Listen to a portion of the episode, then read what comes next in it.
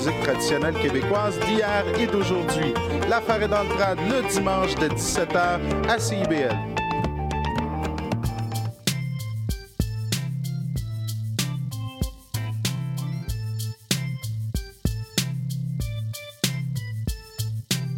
CIBL 101.5 Montréal. Philippe, tu vas chercher les enfants à garderie, j'ai mon cours de yoga. Julie, Julie, on n'a pas d'enfant. Il est 18h. CIBL 101.5.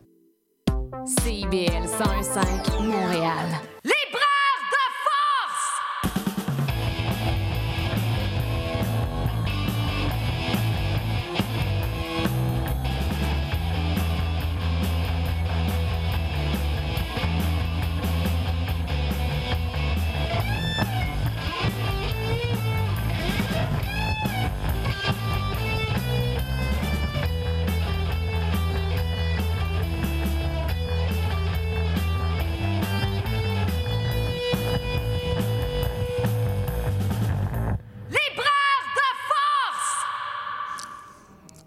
Bonsoir Montréal et bienvenue à Libraire de Force, émission spéciale Temps des fêtes pour nous, émission 262.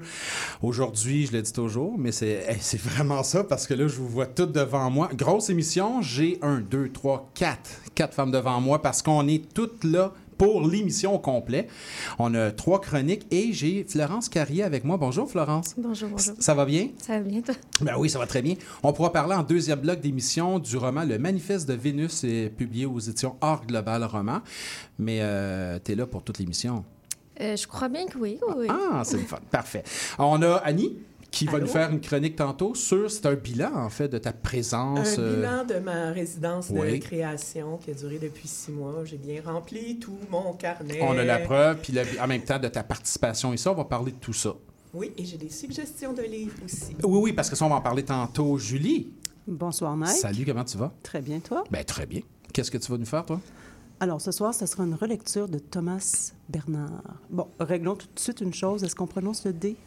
Ou on le prononce pas? Comment, Moi, je comment le prononce. On le prononce? toujours Thomas Oui, Bernard. alors allons-y. Thomas, Thomas Bernard, un D comme un T. Mais est-ce qu'on prononce le S? C'est peut-être juste Thomas Bernard. Bon, allons- allons-y pour Thomas Bernard. OK, Thomas Bernard. Julie. Oui. Allô? Allô, ça, va bien? Ben, ça va, toi? Oui, merci. Oui. Moi, je vais vous euh, parler d'un petit geste qui est un album illustré euh, pour les 5 ans et plus. Ah, génial. J'ai hâte. On va se faire aussi euh, tantôt, euh, en dernière partie d'émission, ben, il va y avoir un conte de Noël. Je vais, vous raconter un, un conte de. Et il y aura également, en Islande, il y a euh, une tradition qui se fait à tous les 24 décembre. Les gens s'achètent des livres. Vous savez, en parenthèse, que l'Islande est le, est le pays où il y a le plus de livres publiés ou prorata. Tout le monde lit, tout le monde écrit. Tout le monde, tout le monde, tout le monde. Et qu'est-ce qu'ils font? C'est que le 24, ils se, le, le- le 24, ils, ils se réunissent, ils s'offrent des livres et puis ils font, euh, ils font une soirée de lecture jusqu'aux petites heures euh, avec un chocolat chaud. Nous, ce qu'on va faire, on va partir de la tradition, c'est qu'on va se proposer des livres de lecture, on va se donner la- des, des idées de lecture, puis en même temps, ça fera comme un petit guide de survie pour euh, offrir euh, peut-être euh, pour les gens, les auditeurs, les auditrices qui ne savent pas encore quoi offrir. Pour commencer, je commence avec un édito.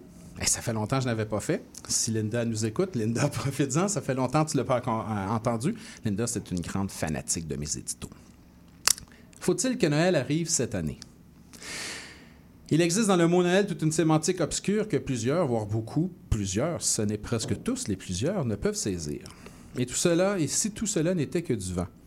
Un pantin qu'on anime les soirs de bal pour que les enfants rêvent d'un monde magique et les parents rêvent d'enfançage. Du vent qui siffle dans les aiguilles de sapin maquillé par une, veille de Noël qui n'aurait pas lieu. Un gros pestac de rock, de polaire qui fait brailler les vieux rockers qui n'ont pas eu la chance de demander à Papa Noël leur cadeau dans un centre d'achat de banlieue. Une forme de ritournelle saisonnière, toute fluffy, toute icy, quand la neige n'oublie pas de s'inviter à la réception. Faut-il que Noël arrive cette année? Si on ne, peut même pas s'entendre sur l'essentiel, s'aimer?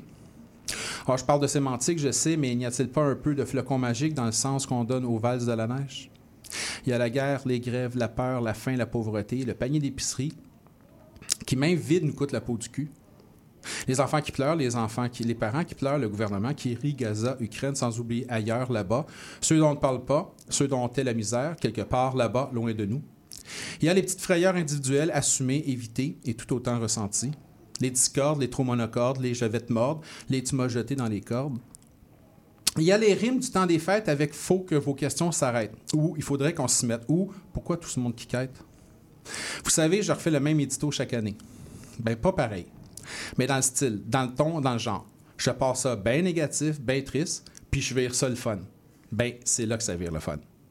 Oui, parce qu'il y a du beau dans le lait, il y a du jazz dans le ravin, il y a du, du ruban dans le portefeuille vide sans cadeau, il y a du jeu dans le moment de rap de la soirée. Alors, attention tout le monde. Voici en cette soirée du 21 décembre, année 2023, le grand match de poké opposant les pas trop sûrs sur la Terre contre les pas si rassurés de la planète. Un match enlevant où l'équipe gagnante pourra remporter, avec une victoire qui se devra être écrasante, sans compromis et inoubliable, la survie. Ouais, bon, parce qu'on est tous dans le même. euh, on est tous, tous, tout, euh, tout le monde poké. Un peu ces temps-ci. C'est comme. C'est tant pis, diraient certains d'autres. C'est en vie, diraient certains.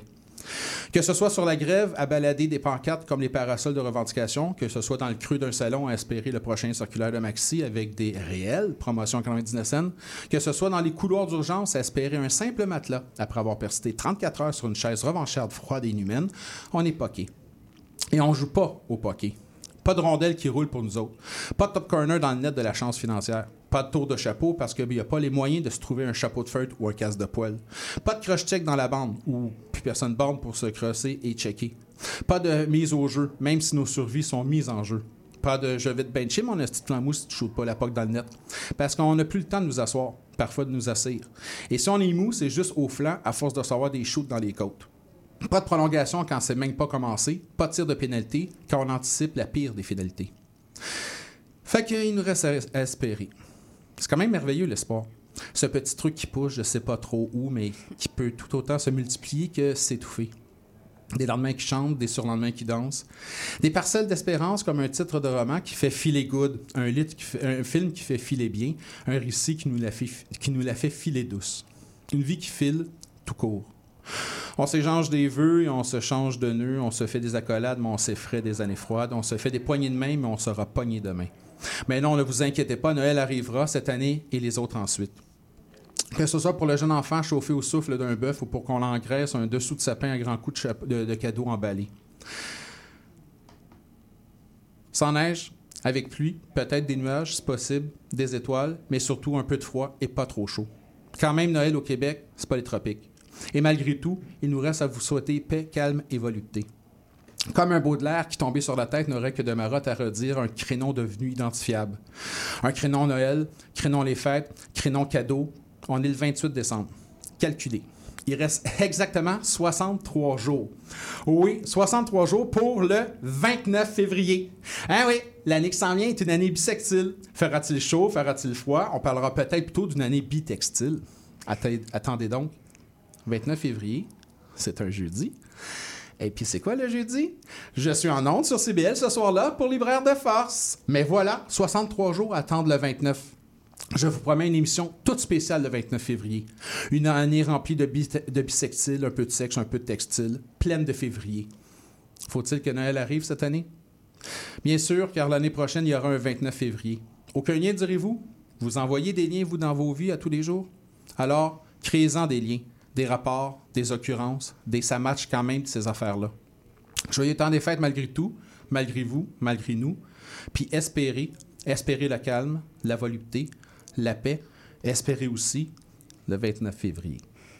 On va aller écouter une chanson et on revient avec ma gang.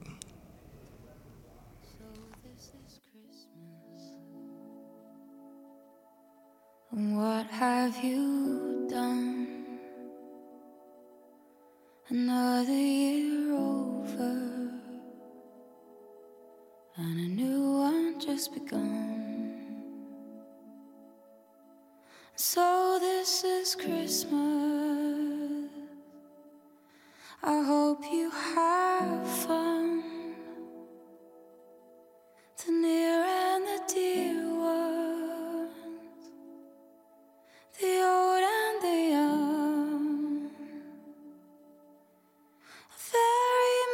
Christmas and a Happy New Year. Let's hope it's a good one without any fear. So, this is Christmas for weak and for strong the rich and the poor ones. The world is so wrong. So happy Christmas for black and for white, for yellow and red ones. Let's all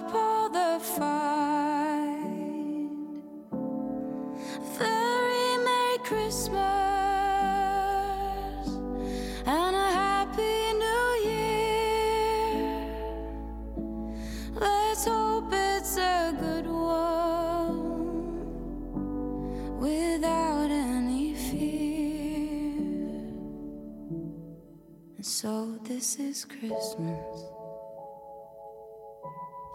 And what have we done? Another year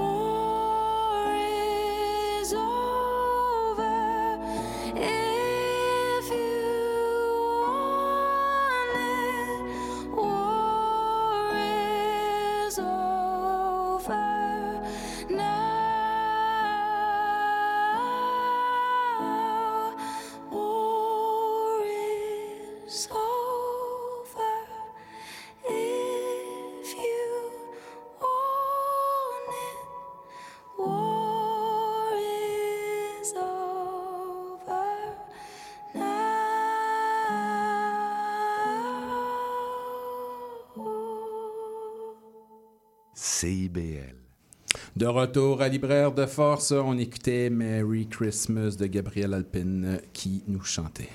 Annie, Oui, Mike. comment vas-tu? Ça va très bien. Ce fut un six mois quand même intense pour euh, ta résidence. Intense. Et Oui. au début du six mois, je pensais que ce serait très long. Et là, j'arrive à la fin et je me dis, Déjà. c'était bien court. Ben oui, hein? c'est toujours comme ça, ça passe vite finalement. Tout à fait. Ouais. Avant d'entrer dans ma chronique, j'avais envie de faire un petit retour sur ton édito, Ah ben vas-y. sur la fin de ton édito, parce que tu as beaucoup insisté sur l'année bisextile Oui. et avoir un peu de sexe, un peu de fun. Savez-vous qu'aujourd'hui, c'est la journée mondiale de l'orgasme? Ah ben, Ah ah! Ah, ah. Vous saviez pas ça? là? non, je- ben j'étais pas C'est la courant. nuit la plus longue ou la journée la plus courte, selon qu'on veut une petite vite ou une longue nuit. Une longue nuit, oui. Alors, euh, ben voilà, bonne journée euh, Ben, internationale. Bonne journée de internationale de l'orgasme à tous et à toutes et tout le monde. C'est le fun, tout le monde peut en profiter. Ben oui, tout Ouais. le monde. C'est ça ton, ton petit aparté coquin? Ça. Oh, c'est pas si coquin que ça, là. Voilà. C'est un fait. Ben voilà. C'est une réalité. Soyons objectifs, les journalistes. Je ne suis pas journaliste. Est-ce que tu as eu un petit peu de coquinerie dans cette résidence-là? Et là là, une coquinerie. Ben, j'en ai eu une parce que j'ai- vu un exhibitionniste, un Ah, non. jeune homme, Ah. trop enthousiasme, alors que je m'apprêtais à sortir mon appareil photo pour photographier un oiseau de proie au-dessus du vieux port de Montréal. Lui a sorti autre chose. Il a sorti son moineau. Ben, regarde, t'étais là pour... C'était pas le même format d'oiseau, c'était pas euh, dans le même espace euh, voulu. Non. Mais voilà, il était, euh, il était pas méchant, il était pas invasif, il était juste trop joyeux. L'oiseau ou le monsieur? Le monsieur était trop joyeux. Ah, Et ouais. les policiers voulaient pas l'arrêter, c'était évident, mais il récidivait, il retournait à la voiture, il disait oui, oui, je vais être gentil, je vais me rhabiller. Aussitôt que les policiers tournaient le dos, il remontait sur le poteau, il redescendait les pantalons. Alors voilà, Ouais, c'était il- le moment coquin de ma résidence. T'as noté ça, t'as compilé tout ça? C'est que- dans ma tête, ça. Ah, OK. Ça, ça va rester Ça va rester là. OK. Ben, pas trop, hein? Tu viens de nous en parler maintenant. Euh, six mois de résidence, euh, donc six mois en même temps de présence à Libraire de Force parce que tu Oui. nous faisais part justement de tes déambulations. On a parlé de cette marche-là que tu faisais dans la ville, de, Oui. cette, euh, de ces On a- prestations, tout Oui. ça. Il y, a, il y a eu beaucoup de choses que tu as faites. Oui, puis dans... il faut dire au départ que si je suis ici, c'est parce que je, je suis l'heureuse bénéficiaire du studio du Calque à Montréal pour six mois. Un studio qui est offert avec une bourse à des artistes qui vivent partout au Québec, mais pas à Montréal. Ah, ah. Donc, euh, ce sont des séjours de six mois et ça se passe à la coop Espace Cercle Carré, qui est une coop où résident des artistes et des travailleurs culturels. Et ça fait vraiment une différence avec une autre résidence où on pourrait dire on arrive dans un lieu, on connaît personne, on, on est dans un appartement qu'on nous prête, parce que là, on est vraiment accueilli par une communauté d'artistes, euh, par des gens qui sont curieux de partager le travail qu'ils font et euh, de connaître le travail qu'on est en train de faire aussi chez eux. Euh, donc, c'est vraiment précieux, euh, ça, d'arriver dans une ville, parce que moi, j'ai habité Montréal longtemps, mais quand on revient après, après 25 ans pour un séjour de six mois, il y a tellement de choses qui ont changé. On connaît moins les gens. On est dans un quartier qu'on connaît pas, hein, dans- aux abords de Griffintown et, Oui. et- et du port de Montréal. Donc, un quartier qui a énormément changé et, et propice à la marche, évidemment. Et donc, euh, le fait d'être accueilli comme ça par une communauté, par des gens euh, qui nous attendent, eh ben, ça fait une grosse différence. C'est rassurant, c'est stimulant, euh, c'est joyeux. Tout le monde se dit bonjour dans les corridors. Ils ont un toit vert, on fait des événements. J'ai été choyée parce qu'ils m'ont invité à participer à, à plein d'éléments et de la vie de, de la coop. Et donc, oui, tu, tu- tu parles de déambulation. Et c'était le, le but de mon projet, c'était de me promener dans trois trajets autour de, de la coop, soit euh, autour de, de la coop dans le Vieux-Montréal, aux abords de, euh, de Robert Bourassa, de Ouais. l'autoroute Bonaventure. Il y avait tout le quartier des spectacles et ce qu'on appelle le quartier du Mille Carré Doré, plus autour de McGill et de, euh, du musée des Beaux-Arts. Ouais. Donc, c'est trois trajets que j'ai faits à répétition euh, pour prendre des notes, voir comment les œuvres changent, comment le public interagit aussi avec les œuvres, comment la répétition, le fait que ce soit dans un lieu vide ou pendant un festival, euh, toutes les réflexions euh, par lesquelles j'ai été attirée et qui ont et, si vous écoutez régulièrement mes, chroniques ou, cette émission, vous avez vu que mes, chroniques qui étaient vraiment tournées vers l'art monumental et la verticalité des œuvres s'est transformée vers une horizontalité Oui. pour rejoindre le pied des œuvres parce vrai. que euh, l'humain a pris beaucoup de place au fur et à mesure que ma résidence se, se déroulait Mhm. en grande partie parce que j'ai participé à une micro-résidence avec la Poésie Partout autour d'une œuvre en hommage à Raymond Lévesque Oui. près du Parc des Faubourgs, un peu plus à l'est, mais on est dans le même arrondissement de, de Ville-Marie, donc euh, où j'ai travaillé avec des gens de l'itinéraire, où j'ai fait un spectacle et où j'ai pris contact avec beaucoup de gens dans la rue en faisant une médiation culturelle et en parlant, en leur demandant qu'est-ce que ça, qu'est-ce que ça veut dire pour vous aujourd'hui, hein, quand les hommes vivront d'amour de Raymond Lévesque. Donc, euh, entamer un dialogue avec les gens et par la suite, ben, l'humain est resté dans, euh, Oui. dans mes préoccupations parce que euh, à côtoyer et à marcher beaucoup dans ces quartiers, on côtoie beaucoup d'itinérants, de personnes en situation de vie vraiment difficile. Et ça m'a, euh, ça m'a happé. Ça a fait changer euh, l'angle avec lequel j'abordais ma résidence au départ, avec cet aspect de, de l'humain, avec l'aspect de l'histoire aussi euh, des quartiers dans lesquels euh, j'ai vécu et travaillé, euh, de Griffintown, dans les, injustices sociales. On parle de, de personnes en situation d'itinérance, mais on parle aussi de l'immense richesse qu'il y a dans ces quartiers-là et au centre-ville, à côté de gens qui, même s'ils ne sont pas en situation d'itinérance, vivent des situations de pauvreté et des problèmes de santé mentale, de consommation euh, qui les amènent dans des, des situations vraiment pénibles. Donc, euh, tous ces, ces contrastes-là, euh, je sais que dans une chronique, je faisais le, le parallèle entre autour de la joute de, de Riopel, où il y avait beaucoup de personnes qui, Oui. qui dormaient, qui se lavaient dans l'œuvre d'art. On pense à Riopel, on pense aux millions de dollars que se vendent ces œuvres. Oui. Et là, on se dit, bon, on a, on a des gens qui se lavent dans l'œuvre d'art, alors que juste à côté, au restaurant Toqué, on vend la petite crème de courge à 26 dollars. Euh, Et tout ça créait vraiment des tensions. euh, et des conflits de valeurs parce qu'on est attiré par le beau, on est attiré par la beauté, on aime ce qui est beau, ce qui est raffiné, mais en même temps, on est confronté à ces situations euh, de vie qui sont dans la nécessité la plus profonde et dont on commence un peu, j'ai l'impression, à s'occuper, mais je ne sais pas comment ça va, comment on va s'en tirer à Montréal avec, euh, avec cette situation, avec la crise du logement qui perdure et la crise des opioïdes. J'en ai vu se faire ramasser par des ambulances Oui. qui étaient vraiment dans des situations difficiles. Alors, je ne sais pas euh, quel sera l'avenir euh, ici. Je repars donc avec euh, des images à la fois magnifiques et belles et des images d'entraide et des images aussi vraiment plus difficiles que je sais que je vais porter en moi et que je vais porter dans ce, ce projet-là. Euh, je vous ai parlé beaucoup des, des œuvres d'art que j'ai croisées, mais de la musique aussi, euh, des spectacles, la grande stimulation de tout ce qu'on tout ce qui nous est offert finalement euh, dans, ces, dans ces séjours. Parce que ces séjours-là, ils sont faits, ces résidences, pour bien sûr mener à terme un projet, mais aussi pour faire du réseautage, euh, pour se ressourcer Oui. aussi comme, euh, comme artiste. On a besoin de se nourrir des œuvres euh, des autres.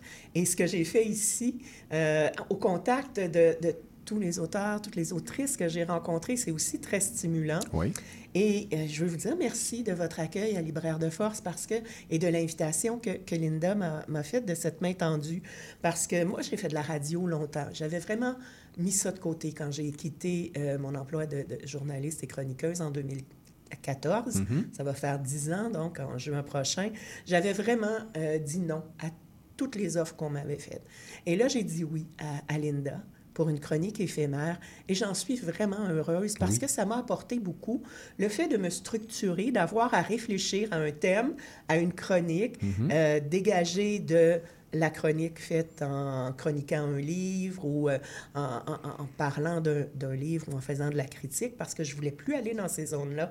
Donc, le fait d'avoir une chronique à faire à toutes les semaines, ça m'a vraiment concentré, ça m'a ramassé, ça m'a obligé à réfléchir à certains aspects de ma démarche à toutes les fois que je venais ici.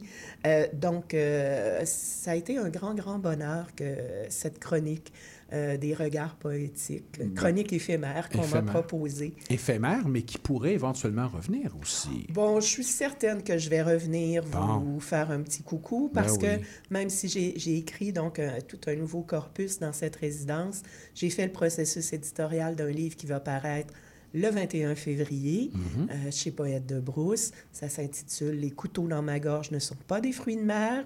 Vous êtes les premiers à qui je l'annonce. Ah ben, hein, il y a quand même 3 millions d'auditeurs là, qui viennent de l'entendre.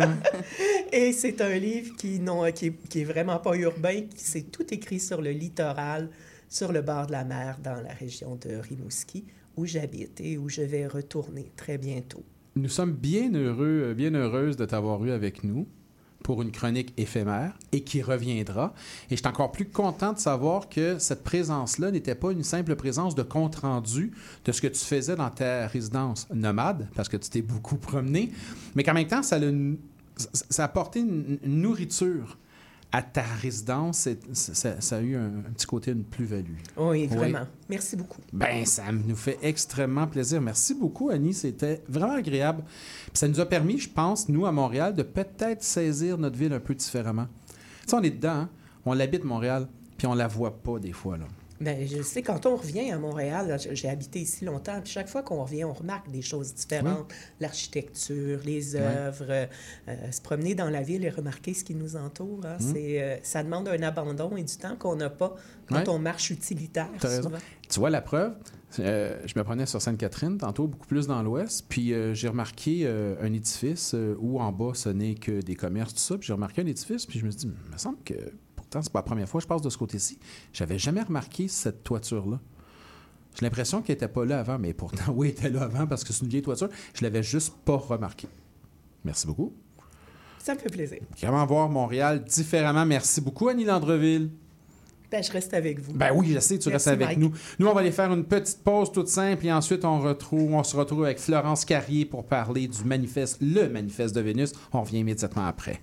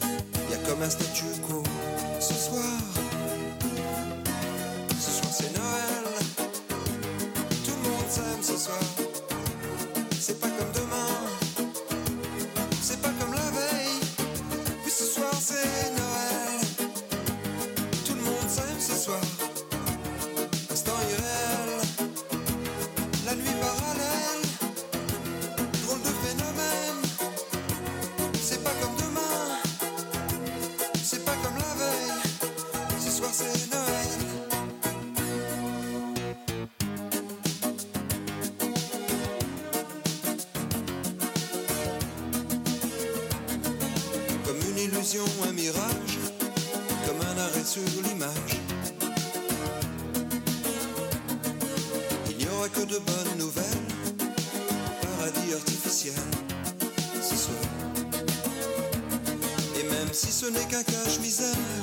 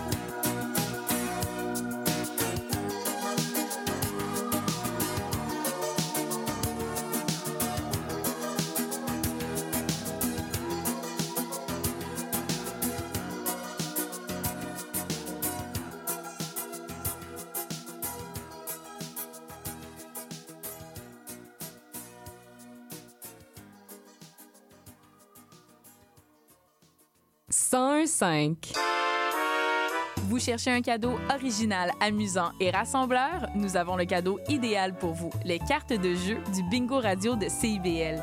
Pour moins de 10 offrez un livret et la chance de gagner jusqu'à 3500 en prix. Pour connaître le point de vente le plus près de chez vous, consultez la liste sur notre site web au cibl1015.com sous l'onglet Bingo Radio de CIBL. N'oubliez pas que dès le 7 janvier, le bingo change d'heure et sera diffusé en début d'après-midi, les dimanches, de 13h à 15h sur les ondes du 101.5 FM. Venez jouer avec nous et invitez vos amis. Québec en musique présente notre histoire musicale complète de ses débuts à aujourd'hui. Ce sont nos artisans, nos auteurs, compositeurs et interprètes qui ont tracé la voie et créé cette musicalité unique au Québec, sans oublier l'émergence de nouveaux créateurs qui constituent l'ADN de Québec en musique. Soyez des nôtres chaque samedi à compter de 6h30 à CIBL 1015 Montréal. Salut, je m'appelle Sophie Chartier. Si vous êtes comme moi, ça vous arrive de vous demander qu'est-ce que les gens écoutaient, mettons, en Afghanistan dans les années 70? Ou bien, c'est quoi la différence entre salsa et bachata? Les vendredis à 20h30 sur les ondes de CIBL 101.5, embarquez avec moi et mes invités dans un voyage spatio-temporel à la découverte d'un courant musical fascinant. Ses origines, ses chansons, ses artistes. Courant d'air, c'est l'émission de découverte musicale à ne pas manquer pour une exploration en profondeur et en plaisir des musiques marquantes du monde entier. Bonjour, ici Vincent Vallière. Vous écoutez CIBL 101.5 Montréal.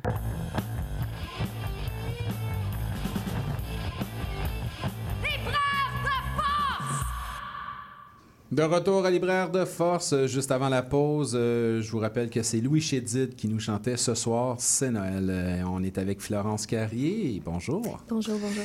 Aujourd'hui, euh, je voulais qu'on parle de, ce roman, Le Manifeste de Vénus, publié aux éditions Art Global. Premier roman? Oui, c'est mon Ouais. premier roman. ouais. Premier roman.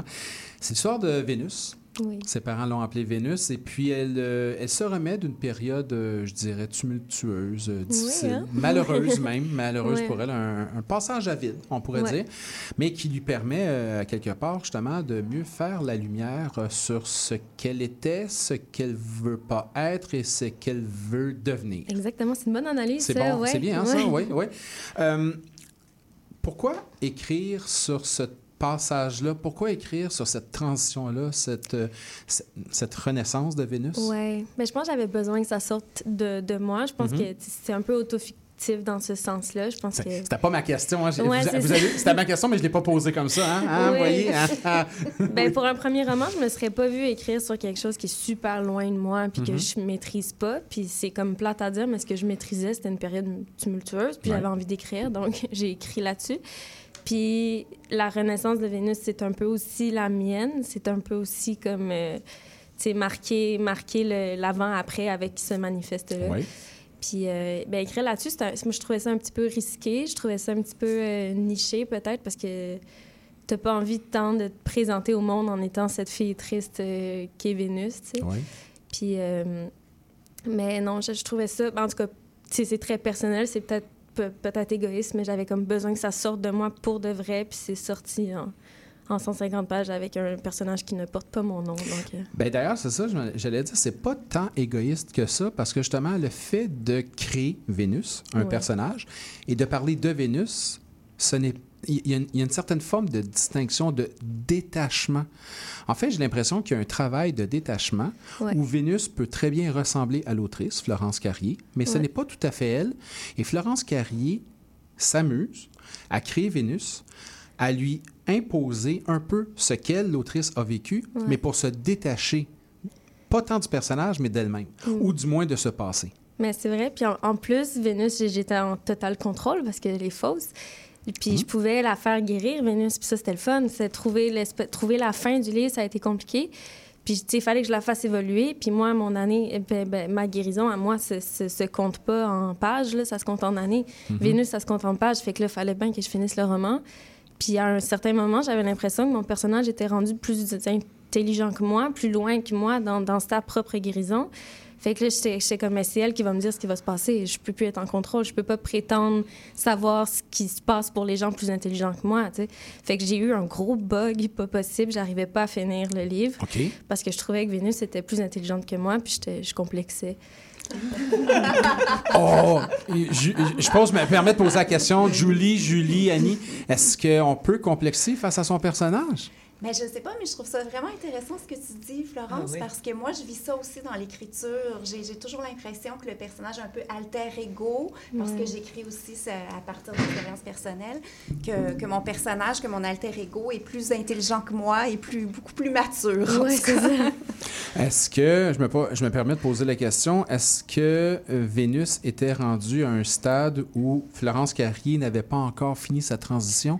Est-ce que le roman, la, transition de Vénus a abouti avant même que Florence ait finalisé sa transition? Oui. Oui, 100 Mais, c'est, euh, mais ça, ça m'a un peu... euh, je trouve que ça a accéléré le processus pour moi-même. Mhm. Puis, euh, mais oui, j'ai l'impression que... Moi, j'ai pas tout fini, mais elle, oui, puis tant mieux pour elle. Ben, tant mieux pour elle, mais, mais, mais tant mieux pour Florence Carrier aussi. Oui. D'avoir d'avoir, de s'être permis de laisser Vénus la diriger dans cette transition-là. Ouais, c'est vrai. On peut présumer que ce roman-là avait peut-être un plan de début, mais il n'y avait vraiment pas de plan de fin. Non. Parce que tu pouvais pas l'annoncer la fin puisque tu étais justement pas dans là. ce... ouais, c'est ça, ben, tu étais dans ce, dans, dans ce brouillage-là, on pourrait Ouais, dire. C'est vrai. C'est construire un, une alter ego, Ouais. littéralement, qui te permet justement de trouver vos fins. Ouais. Ben, vos fins. La finalité de cette transition. Ben ouais, parce que On- moi, je me disais, est-ce que sa fin, c'est ma fin? Puis j'avais pas envie que mon histoire se termine. J'avais pas, que là, je voulais ça. juste trouver une fin. Mais oui, ça a été un processus créatif euh, très intime et très prenant, mais c'est sorti. Puis honnêtement, ça va, ça va très. c'est- ça, ça devait sortir. Ça devait Moi, j'ai une question. Oui, Annie? Tantôt, tu disais euh, que tu avais de la difficulté à terminer, que tu as eu un bug, mais comment tu as réussi à trouver une solution? Et, et quel a été le processus pour que ça se finisse, ça se termine? La vérité, c'est de l'alcool et des nuits blanches. Mais euh, comment j'ai trouvé? Ben, j'ai, je me suis... On dirait, que- on dirait que pendant un bout, je me suis dit, c'est elle qui va me le dire, elle est plus intelligente que moi. Mais à un moment donné, je, me- je me suis dit, c'est moi qui ai le contrôle, c'est moi qui ai l'ordi, c'est moi qui, c'est moi, c'est moi qui tape sur le clavier. Puis, euh, mais je devais remettre euh, comme le manuscrit complet le 26 juillet. Puis la nuit du 25 au 26, j'étais encore là-dessus. là. C'était très dernière minute, mais comme je fonctionne très... euh, je, fonctionne par pression aussi là, dans la oui. vie. Ouais, sous Ben, là, pression. j'ai- oui, là. on a l'impression que c'est un peu sous pression. Ouais, c'est comme... euh, ça, c'est sorti, puis je, j'avais oublié ma fin jusqu'à temps que je le, je le reçoive en papier. En fait, je... Ah oui? Oui, fait Il que y a là, je l'ai lu, j'étais bien un- surprise. Ah oui, il y a eu un Oui. blackout. Tu as Total. écrit, tu as jeté ça sur papier ou sur écran. Ouais. Ça a été envoyé, puis là, blackout sur la fin com- Ouais. com- Puis là, complète. quand on est rentré dans la révision linguistique et tout, j'étais comme Ah, ah ouais, ah, bravo, Vénus. Donc, tu es, fier de ta finalité pour Vénus? ben, je suis contente pour elle, ben oui. Oui. Ben oui. Bon, on est content pour Vénus. Mhm. Ça finit pas mal du tout. Là. Fait que oui. C'est ça. on parle, euh, moi, j'avais l'impression, c'est un manifeste, hein? Ouais. Manifeste de Vénus, j'ai l'impression qu'on parle d'une vie en transition. Ouais. Euh, une vie en transition, euh, une, une acceptation de soi qui vient après un long processus et surtout plusieurs échecs Ouais. ou euh, pétage de gueule ou enfargeage. C'est pas mal ça aussi. Trébuchage. Mais souvent, elle va s'empêtrer les pieds dans ses propres désirs. Vénus ou Florence? Ah, ouais. Ben, moi, c'est vrai. C'est une bonne analyse euh, du personnage. Oui, oui, oui, de Vénus, ce personnage-là Ouais. qui, qui voudrait bien s'en sortir, mais j'ai l'impression que parfois, elle se retrouve des fois un peu, comme on va dire, dans le même track. Oui, c'est ça. Elle met, ça- elle met ses propres pieds dans ses propres plats, mais euh, Oui. ben, je pense que je pense que c'est un personnage qui est coincé pendant longtemps, puis c'était de trouver la route pour euh, la faire décoincer, mais Mhm. Euh, Est-ce que tu as douté un peu le fait d'écrire un personnage qui est, qui est autre que Florence, qui est Vénus, mais qui peut lui ressembler? Est-ce que tu as douté un peu qu'on euh, qu'on caractérise, qu'on étiquette ton roman d'autofiction ou euh, quelque chose du genre? Ben, j'ai dit à mes proches de pas penser à moi quand ils lisaient. Euh, j'ai, mais là, on dirait que plus, plus, plus ça va, il est sorti en octobre, Mhm. plus j'assume que c'est... Ça, ça, ça a un peu rapport à moi, c'est vrai, tu sais. Mais il y a beaucoup d'histoires là-dedans qui sont complètement fausses. Mais il n'y a pas un sentiment là-dedans qui, qui est pas... que j'ai pas senti pour vrai. Les anecdotes sont pas toutes vraies, tu sais. Mais euh, non, c'était un défi. Puis je suis quelqu'un de très timide, très gêné. Je parle pas très fort. Puis là, tout à coup, je- j'avais l'impression d'écrire plus fort que je parlais dans ma vie. Puis, puis c'est- c'est c'est comme difficile de dire Ah, je connais pas tant Florence Carrier, j'ai jamais entendu le son de sa voix. Puis là, tu lis le livre, puis tu me découvres d'une façon peut-être un peu comme trop intime. Ça, Mhm. je- ça, j'étais stressée. Ça, ça me stressait un petit peu. Fait que j'ai comme, quand c'est sorti ou quand j'ai annoncé la sortie, j'ai- comme dit, euh, c'est fiction, fiction, fiction. Mhm. Puis, euh, mais les gens proches de moi vont le lire, puis vont, vont me faire un retour en disant comme, ah, je t'ai reconnu un petit peu quand traits. même. Il y a toujours un peu des traits de Julie dans ce qu'on écrit. Il y a toujours un peu des traits de nous en tant qu'auteur-autrice. Parfois, parfois il, y a des, il y a des distances qui sont plus grandes pour certains, mais il y a toujours deux, trois traits un, peu- un peu maquillés, un peu euh, déguisés. J'imagine, oui. Oui. en ce qui me concerne, oui. Là. J'imagine. Et pas très maquillée. À quel moment vraiment tu t'es dit, OK, c'est beau, euh, j'ai une idée, j'aimerais raconter, j'aimerais m'aider à traverser, que ce soit pas une écriture thérapeutique, c'est pas nécessairement ça, c'est juste que j'ai besoin, en fait, c'est comme un besoin de le coucher sur papier. À quel moment vraiment tu t'es dit, OK, c'est beau, je prends la plume, l'écran, le clavier, peu importe, et là, je le mets sur papier et je porte l'exercice, je porte justement cet itinéraire- itinéraire-là jusqu'au bout pour aller le présenter comme un manuscrit? Euh, en fait, ben, j'ai- toujours un peu écrit dans mon petit coin. J'ai toujours, euh, j'ai toujours couché tous mes sentiments sur papier. Ça, c'est depuis tout le temps. Euh, mais dans ce, ça, avant, c'était une web série avant que j'avais faite. euh, mais elle n'est pas, elle est pas produite et tout. Mais j'avais fait une web série avec un synopsis, synopsis épisodique, des personnages et tout, puis des scénarios. Puis je l'avais présenté à André Provencher, qui est un producteur euh, quand même assez euh, chevronné. Puis lui, comme deux ans plus tard, après que j'ai présenté ça, en voulant, moi, je voulais juste des commentaires sur ma web série, mais il a acheté Art Global. Il m'a dit, tu sais, ta web série que tu m'as montrée il y a deux ans, est-ce qu'on peut changer ça en roman, puis on sort ça ensemble en 2023? Fait que ça, ça m'a forcé, mais je sais pas si. Si André n'était pas venu me chercher comme ça, je pense pas que j'aurais encore eu les, les, les couilles, excusez, mais Ouais. de, de présenter un manuscrit à qui que ce soit. Fait que j'ai vraiment eu l'immense privilège d'avoir été euh, cueillie. Mhm, oui. Tu n'auras pas eu les couilles, les épaules et la main pour dire je prends la web série et je la transfère, je la modifie, je la transpose Non. en roman et inévitablement, tu es obligé de le recommencer un peu. L'écriture, il Au faut que tu la recommences. ben oui. Parce que tu as toutes tes lignes, tu as toutes tes idées, tout Ouais. ça, mais là, c'est une autre forme, donc il faut que tu la réécrives. Ouais. Est-ce que ça, c'était difficile? Réécrire le roman? Là, tu avais une motivation. Ouais. Tu avais comme une, une impulsion. Ouais. Ben, ce qui a été difficile, c'est que là, je me disais. Puis, ben, quand j'ai écrit la web série, ça fait en 2019-2020, ça fait longtemps, j'avais commis plusieurs personnages comme flamboyants autour de Vénus parce que Vénus, je la trouvais donc plate, je la trouvais donc amorphe, molle et tout. Quelqu'un de dépressif, c'est plate. Là. Ben, c'est pas c'est plate, je veux pas insulter tout le monde, je m'insulte aussi, mais je veux dire, c'est- pas, pas un personnage qui est, qui est super intéressant. Puis là, avec le manifeste de Vénus en, en- manuscrit, euh, en roman, là, je me suis permis de, de faire des monologues intérieurs, puis d'enlever tout ce qui était flamboyant juste pour être flamboyant, puis Mhm. de- de- de- d'aller dans la profondeur d'un personnage, puis de, de ses pensées, puis que c'est comme ça qu'on la comprend plutôt qu'on la compare à d'autres, puis... Ouais. Parce que Vénus est pas plate. Au contraire, justement. Elle est pas plate, mais elle est subtile quand même. Oui. Ouais. Oui.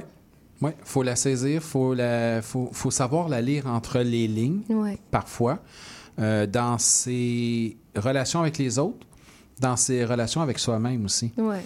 Je pense qu'elle est encore plus subtile quand, des fois, dans ses relations avec elle-même, parce qu'elle doute un peu de ce qu'elle est, beaucoup. Ouais. En fait, elle doute beaucoup de ce qu'elle est.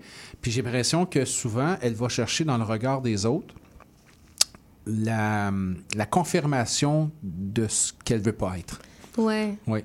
Oui, c'est vrai ça. Elle- dans le fond, c'est l'espèce de phobie qu'elle a, c'est que les gens la voient comme elle se voit. Donc, elle, puis elle va comme projeter sur les gens que les gens la détestent de toute façon. Fait qu'elle va jamais forcer des relations parce qu'elle se dit de toute façon, je suis pas. Tu sais, elle parle de la métamorphose de Kafka. Tu sais, de toute façon, je suis un insecte puis il y a personne qui va m'aimer. tu sais. Mm. Fait qu'elle reste loin des gens, mais pendant qu'elle reste loin, ben, elle réfléchit puis elle évolue puis elle fait un manifeste. Puis elle nous offre le manifeste de Vénus. On va aller faire une petite euh, pause musicale, puis on va revenir avec euh, Florence euh, Carrier pour nous parler justement de ce roman. Puis il y a plein d'autres petits sujets qu'on veut aborder. Puis n'oubliez pas, hein, Julie, Julie, puis Annie, vous pouvez intervenir hein, quand vous entendez les questions, les réponses. Si vous avez des idées, vous pouvez intervenir. On va l'écouter, tiens, une chanson, une chanteuse Louvre qui nous chante une chanson qui s'appelle, tiens, Vénus. On Oh. écoute ça et on vient immédiatement, avec, euh, immédiatement après avec Florence Carrier.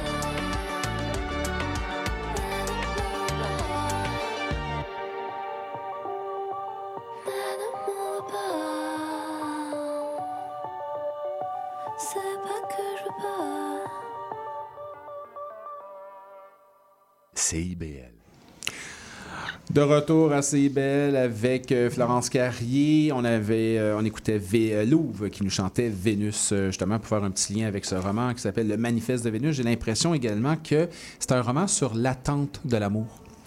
L'attente de l'amour de la part de Vénus, mais également, comment, comment dire, le fait que Vénus espère qu'on lui dise ce qu'elle veut entendre parfois. La déception Ouais. dans la voix des autres, dans la parole de certains, de ce que les gens vont dire. Est-ce que Vénus se fait trop d'attentes envers les autres parfois? Probablement, je pense, mais je pense qu'elle a envie d'être aimée comme elle aurait envie d'être, comme à la façon qui, Oui. qui, qui pourrait la, la satisfaire.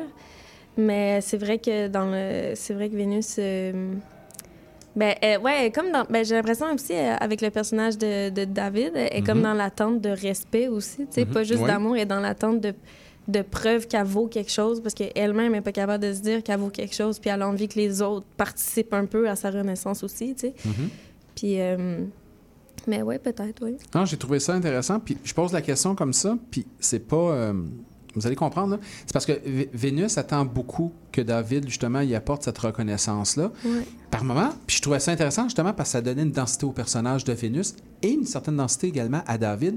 Puis je me disais, elle lui exige des choses que David ne peut clairement pas lui donner. Ouais. Elle lui, elle lui demande justement une reconnaissance que lui, en fait, j'allais dire que lui ne, ne peut pas lui donner et que lui n'a pas nécessairement toujours à lui donner. Ouais. Puis c'est intéressant parce que ça montre justement la fragilité de Vénus. Ça montre son incertitude à ce qu'elle veut vraiment. Est-ce que c'est cet amour-là vraiment qu'elle veut? Parce que si elle insiste pour que David lui donne une reconnaissance, mais c'est pas du tout de cet amour-là qu'elle a besoin, Mm. elle tire au mau- au mauvais endroit.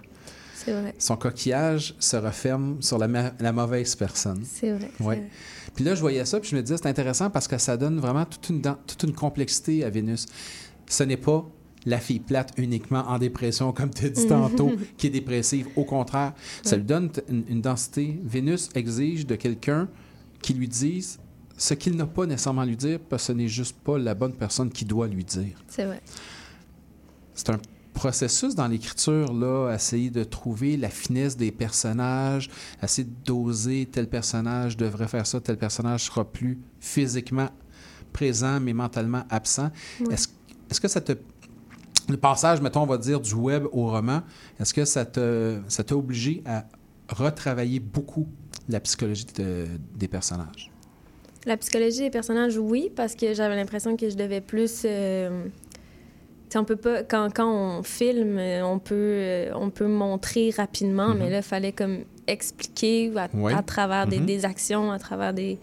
Mais. euh, si ça avait été un personnage euh, habillé d'une certaine façon, on l'aurait jugé comme ça à, la- à la télé. Mais là, c'est fallait que je rentre dans, dans la psychologie de chaque personnage, mais encore selon le point de vue de Vénus, qui, qui analyse et qui, qui, qui, qui, qui reste loin de, de ses analyses. Mhm. Je sais pas trop Ouais. comment dire. Ouais. Mais euh, la psychologie des personnages, oui. David, ça a quand même été tough à, tough à, à- Mettre en forme? Ouais, mettre en forme, puis trouver une fin à ça. Puis j'ai été, en fait, j'ai été, j'ai été, euh, j'ai été coachée d'écriture par euh, Sébastien Dulude.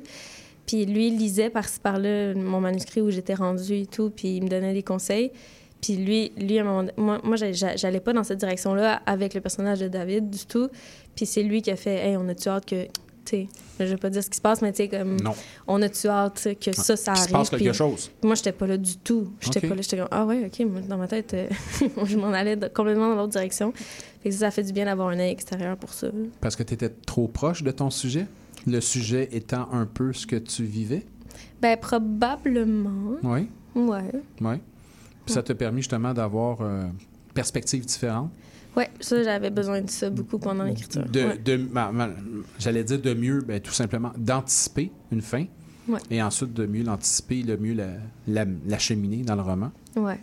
Euh, quand je lisais euh, le, Manifeste, le Manifeste de Vénus, ça me fait penser à un autre roman avec euh, un roman de- d'Elisabeth Lemay, euh, Daddy Issues, qu'on avait reçu ici à l'émission. Ça m'a fait penser un peu à cette écriture-là.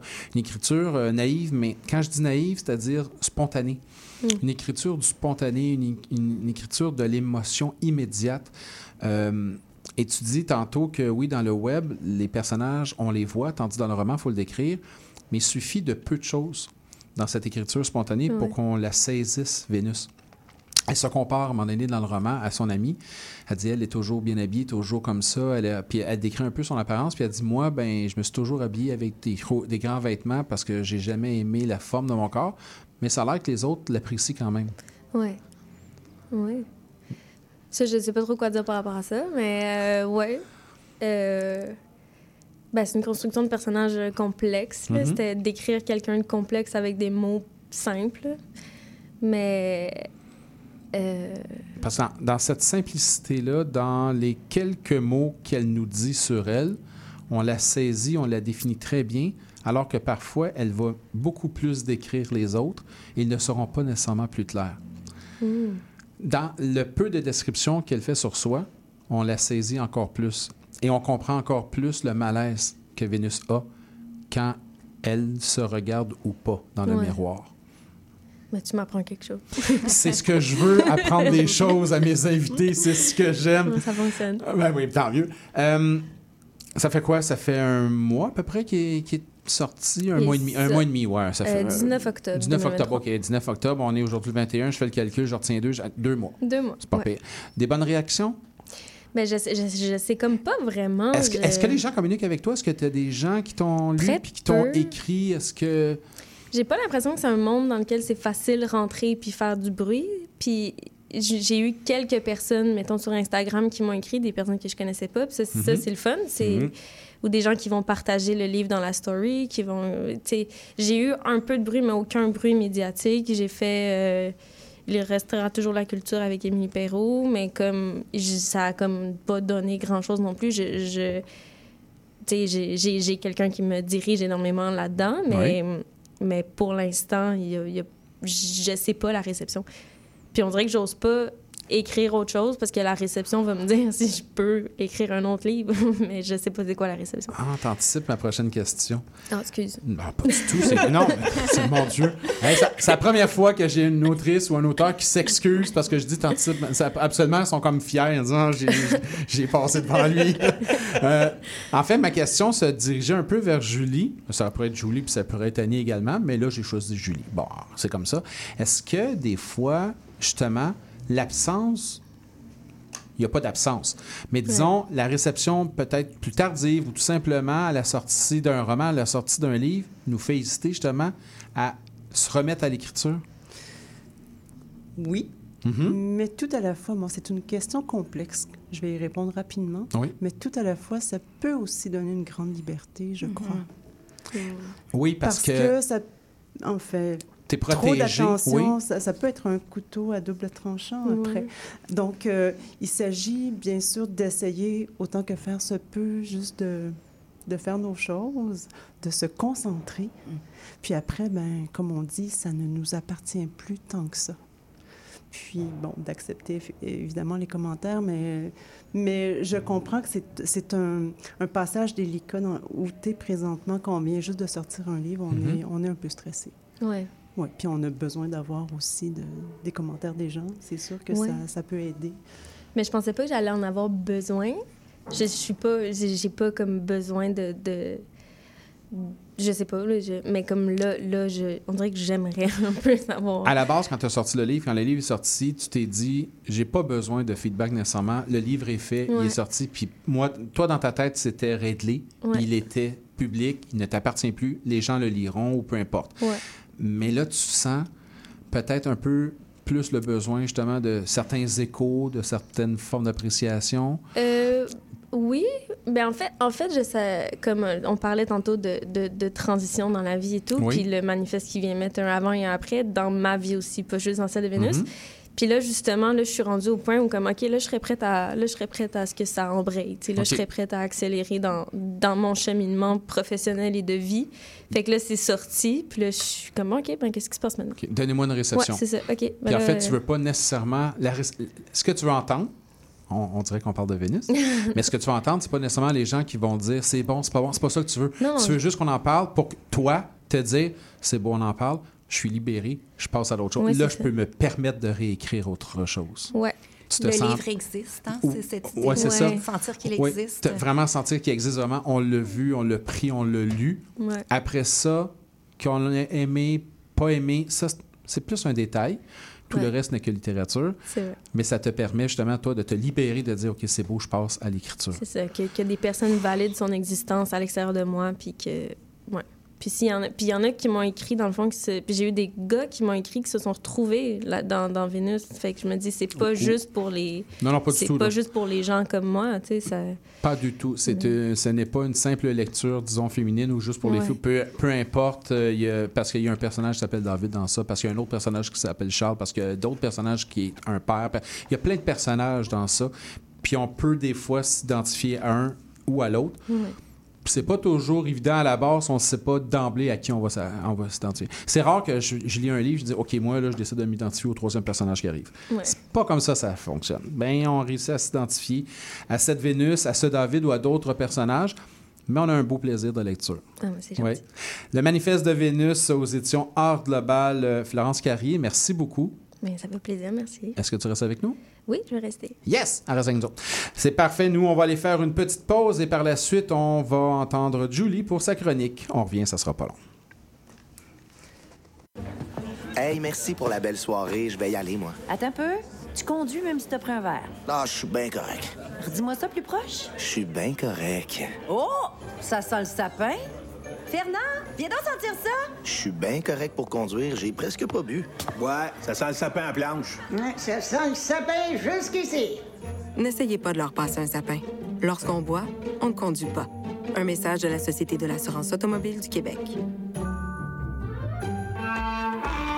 Vous voulez tout savoir sur la musique, la chanson, la danse traditionnelle québécoise? Eh bien, excusez-la pour vous. Chaque semaine, nous vous donnons rendez-vous pour explorer avec vous les dernières tendances en musique trad, mais aussi avec des performances en direct ou des entrevues. En compagnie de Marc Bolduc, chaque semaine, le dimanche 18h, en rediffusion les mercredis, 11h, sur les ondes de CIBL 101.5.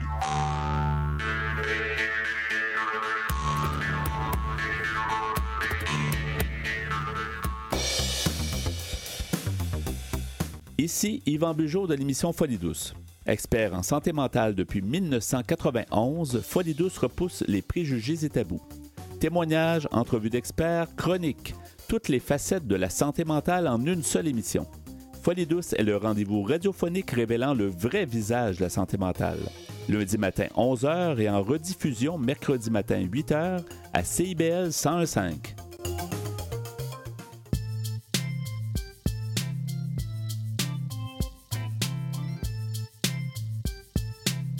CIBL 101.5 Montréal.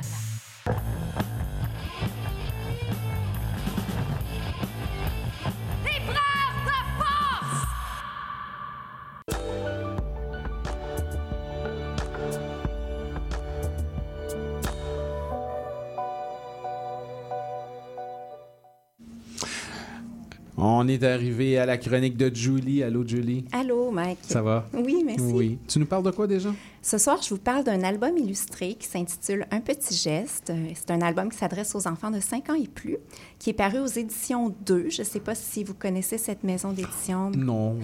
mais c'est tellement une belle maison d'édition. J'ai aimé sa réaction. Non, mais c'est moi, j'adore, Ouais. j'adore cette maison. Je suis pas sûr que tout le monde, tout le monde connaît bien cette maison d'édition, effectivement, mais ils font du beau travail. Oui, vraiment, Ouais. vraiment. Euh, en fait, il s'agit d'une traduction. Le titre original, c'est Each Kindness. Le texte est de Jacqueline Woodson et les illustrations d'Earl Bradley Lewis. Je vous les présente brièvement. En fait, ce sont deux artistes euh, américains euh, chevronnés. Elle, elle a fait paraître une trentaine de titres. Presque, pratiquement tous des romans pour adolescents et des albums illustrés. Elle a remporté deux prix vraiment prestigieux pour euh, l'ensemble de son travail. Le Hans Christian Andersen, qui est, vous reconnaissez, le papa de la petite sirène, Mhm. et le Astrid Lindgren, qui elle est la maman de Fifi Brindacier. Quand même. Donc, euh, ce sont en fait des prix qui sont comparés au Nobel, mais pour la littérature jeunesse. Donc, vraiment des prix prestigieux. Et Earl Bradley Lewis, c'est un, un illustrateur, mais aussi un peintre euh, qui a illustré plus de 70 livres pour enfants et adolescents et qui a été aussi beaucoup euh, récompensé pour son travail d'artiste. Donc, j'ai choisi cet album parce que euh, c'est un album que je, je trouve absolument sublime, euh, tant sur le plan des illustrations que du texte. Euh, c'est un album aussi qui euh, qui tombe pas dans le didactisme très lourd qu'on peut parfois retrouver dans la littérature pour enfants, ni dans le- la volonté d'amuser à tout prix. Donc, il y, a, il y a vraiment une belle profondeur dans ce livre. Et comme c'est un livre qui porte sur la gentillesse, ça me semblait être euh, parfait pour une chronique d'une émission de Noël. Hmm, bonne idée. Alors, qu'est-ce que ça raconte? L'histoire est narrée par le personnage de Chloé. Chloé se rappelle que lorsqu'elle était au primaire, une fille était arrivée au milieu de l'année et qu'elle était repartie au bout de quelques mois seulement, sans qu'aucun des élèves de la classe ne lui ait jamais vraiment adressé la parole. Elle se souvient qu'elle n'avait pas rendu à Maya son premier sourire, ni les suivants, et qu'elle n'avait rien fait pour la défendre quand ses meilleures amies de l'époque, Sophie et Kendra, se moquaient d'elle parce qu'elle portait des vêtements passés de mode. Le jour où Maya cesse de venir en classe, Madame Albert, l'enseignante, décide de parler de gentillesse à ses élèves. Et je vous lis un extrait. Le lendemain, la place de Maya était vide. En classe, ce matin-là, nous parlions de gentillesse. Madame Albert avait apporté un grand bol et l'avait rempli d'eau. Nous avons fait cercle autour de son bureau et nous l'avons regardé faire tomber un petit caillou dans l'eau. De fines vagues ridaient la surface et s'éloignaient du caillou. Voilà ce que fait la gentillesse, dit Madame Albert. Chaque petit geste que l'on pose se répand dans le monde comme une vague. Après la démonstration de son enseignante, Chloé se met à espérer le retour de Maya. Elle se promet de lui rendre son sourire le jour où elle reviendra, mais Maya ne revient pas. Et Chloé comprend qu'elle a laissé passer la chance de poser un geste, le petit geste qui aurait pu faire que Maya se sente un peu moins seule. Donc, vous aurez, compris que c'est un album qui aborde les thèmes de la différence, de l'exclusion, de l'empathie. Ce sont des thèmes dont on parle souvent en littérature jeunesse, mais il me semble que Woodson le fait d'une manière particulièrement originale. Elle n'explique pas les choses, elle se contente de les montrer.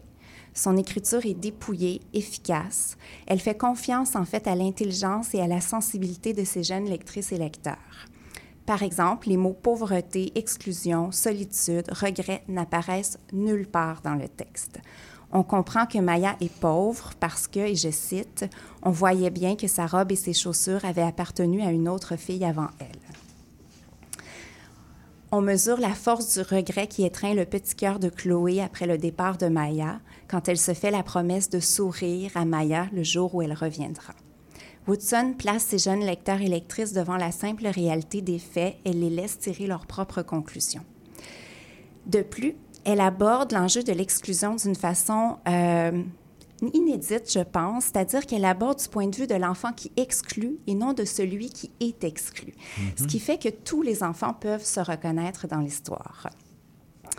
Elle évite aussi par là, je trouve, le piège de la caricature. Il n'y a ni bon ni méchant dans l'histoire. Chloé, la narratrice, n'est pas présentée comme une enfant mauvaise. Au contraire, c'est une fillette sensible qui finit par regretter finalement sa passivité. Les deux premières pages du livre sont euh, magnifiques, extrêmement révélatrices. En fait, elles nous permettent tout de suite de comprendre ce qui différencie Chloé de Maya. L'incipit, je vous le lis. Cet hiver-là, la neige avait tout recouvert, créant un monde étincelant. Là, on est dans le regard de Chloé. La page qui suit présente Maya le jour de son arrivée à l'école. Un matin, alors que nous prenions nos places en classe, la porte s'était ouverte et la directrice était entrée. avec elle, une fille. Voici Maya, nous avait-elle dit. Maya avait gardé les yeux baissés. Je crois l'avoir entendu murmurer Bonjour. Tous nous l'observions. Sous son manteau entr'ouvert, ses vêtements avaient l'air vieux et tout usés. Elle portait des chaussures de printemps, pas du tout faites pour la neige. La courroie de lune était brisée. En quelques phrases, Jacqueline Woodson nous fait comprendre que Chloé est protégée et Maya exposée. Chloé peut apprécier la beauté de l'hiver. De là où elle le regarde, le monde étincelle. Maya, elle, est privée de cette consolation parce que rien ne la préserve de la morsure du froid. Ce que Woodson aborde ici avec une grande délicatesse et beaucoup de subtilité, c'est l'enjeu de la disparité entre les classes sociales. Elle témoigne du fait que nous éprouvons le monde différemment selon la classe à laquelle nous appartenons et les privilèges dont nous jouissons ou dont nous sommes privés. La conclusion de ce livre aussi est superbe, tout en finesse et en profondeur. Après la démonstration de son enseignante, Chloé se rend seule au bord de l'étang qui se trouve à proximité de chez elle. Et là, je vous lis l'avant-dernière page. Cet après-midi-là, je suis rentrée à la maison toute seule. Une fois rendue à l'étang, toutes les choses que j'aurais voulu dire à Maya se sont coincées dans ma gorge. Chaque petit geste que je n'avais jamais fait. J'ai lancé des cailloux dans l'étang, encore et encore. J'ai regardé comment les petites vagues ridaient la surface de l'eau et s'éloignaient, s'éloignaient. Comme chaque petit geste que l'on a posé ou pas, comme toutes les filles qui, quelque part, offrent un petit cadeau à quelqu'un et que l'autre le refuse. Cette fin réaliste et sensible me semble être précisément ce qui permet aux jeunes lectrices et lecteurs de tirer une leçon de l'histoire. Je m'explique. Woodson ne remet pas le monde en ordre comme le ferait un happy end à la Disney, ce qui est plutôt rare aujourd'hui dans les récits ou les films pour enfants. La fin qui répare tout suggère que nos actes sont sans prolongement. Elle nous rassure, mais nous incite aussi en quelque sorte à la passivité. En osant cette conclusion vraie, il me semble que Woodson, au contraire, ouvre la conscience de ses jeunes lectrices et lecteurs et les invite réellement à grandir. L'illustration de la dernière page en témoigne. On voit Chloé debout, au bord de l'étang, la tête penchée sur son reflet, dans une posture qui évoque l'introspection et une tristesse teintée de regret. L'image est pourtant lumineuse. Les couleurs qui dominent sont le vert des arbres qui se reflètent dans l'étang et le blanc du ciel. La petite tête de Chloé est penchée, mais sa conscience est ouverte comme l'espace qui l'entoure. Elle ne s'apitoie pas, elle prend acte. J'ai regardé l'eau frémir tandis que le soleil se couchait à travers les érables. La chance d'offrir un petit geste à Maya s'effaçait lentement et pour toujours. Ce sont les derniers mots. Les illustrations d'Earl Bradley Lewis s'accordent à merveille avec l'écriture de, dépouillée de Jacqueline Woodson. La posture des deux artistes semble en fait être la même. Présenter les faits, en témoigner, sans chercher ni à les dramatiser, ni à les sublimer. D'abord, pour que les gens puissent imaginer le livre, l'objet, il est de forme rectangulaire et quand même plus grand que l'album standard. Plusieurs des illustrations s'étalent sur deux pages, elles ont donc presque les dimensions de tableau. Les personnages sont représentés de manière très réaliste. On peut même penser qu'il s'agit de portraits faits à partir de modèles vivants. Comme il s'agit d'aquarelles, les couleurs ne sont pas vives mais dégradées. Les teintes qui dominent sont le bleu, le vert, le gris et le blanc. Ce choix de couleurs et l'esthétique réaliste permettent de sentir la tristesse qui teinte ce souvenir de la narratrice et la froide réalité de l'exclusion à laquelle Maya est confrontée. Pour conclure, je dirais que l'impression qui se dégage des illustrations comme du texte en est une de sincérité et de justesse. Il n'y a pas un mot, pas un trait de trop dans cet album et je ne peux que qu'encourager les gens à le faire découvrir euh, aux enfants de leur entourage pendant ou après les fêtes. C'est un. Ça a l'air tellement beau, ça. Ah, c'est tellement beau ce livre. C'est fa- vraiment. Euh, mon- Montre-moi la couverture. Montre-moi la couverture. Ah, un petit geste. Jacqueline Woodson. Bill magnifique. Lewis. C'est beau, hein? Check ça Ah, comment c'est- bien. superbe. Moi, je l'ai sur ma liste de sujets potentiels de chroniques depuis que j'ai, euh, depuis l'été dernier, en fait, parce que je me suis dit, dès que j'ai commencé à faire des chroniques, Oui. il faut que j'en parle, c'est trop beau. Et c'est là que ça se passe. Exactement. Non, non, mais c'est. euh, à quelle maison d'édition? Deux. Deux qui font un... Merci beaucoup.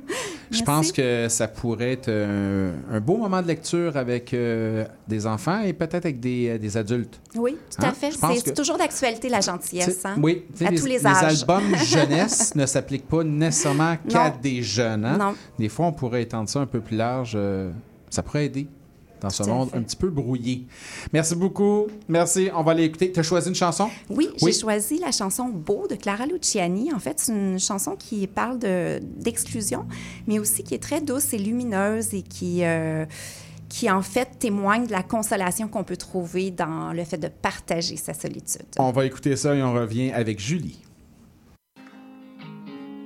Moi, quand je me sens touché, coulé, perdu, je me roule en boule et j'entends plus les mots qu'on m'envoie au lance-pierre. Faux, quand je dis que je m'en fous, je mens. C'est qu'ils ne me quittent jamais vraiment. Ces gens qui me regardent de travers. Pourquoi faudrait qu'on se fasse du mal? Viens plus près que je te soigne. Aïe, pourquoi faudrait qu'on se fasse du mal? Mêle ta vie à ma vie, on pourrait se tenir chaud. Se lisser les plumes et se trouver beau. On pourrait se tenir chaud, se lisser les plumes et se trouver beau.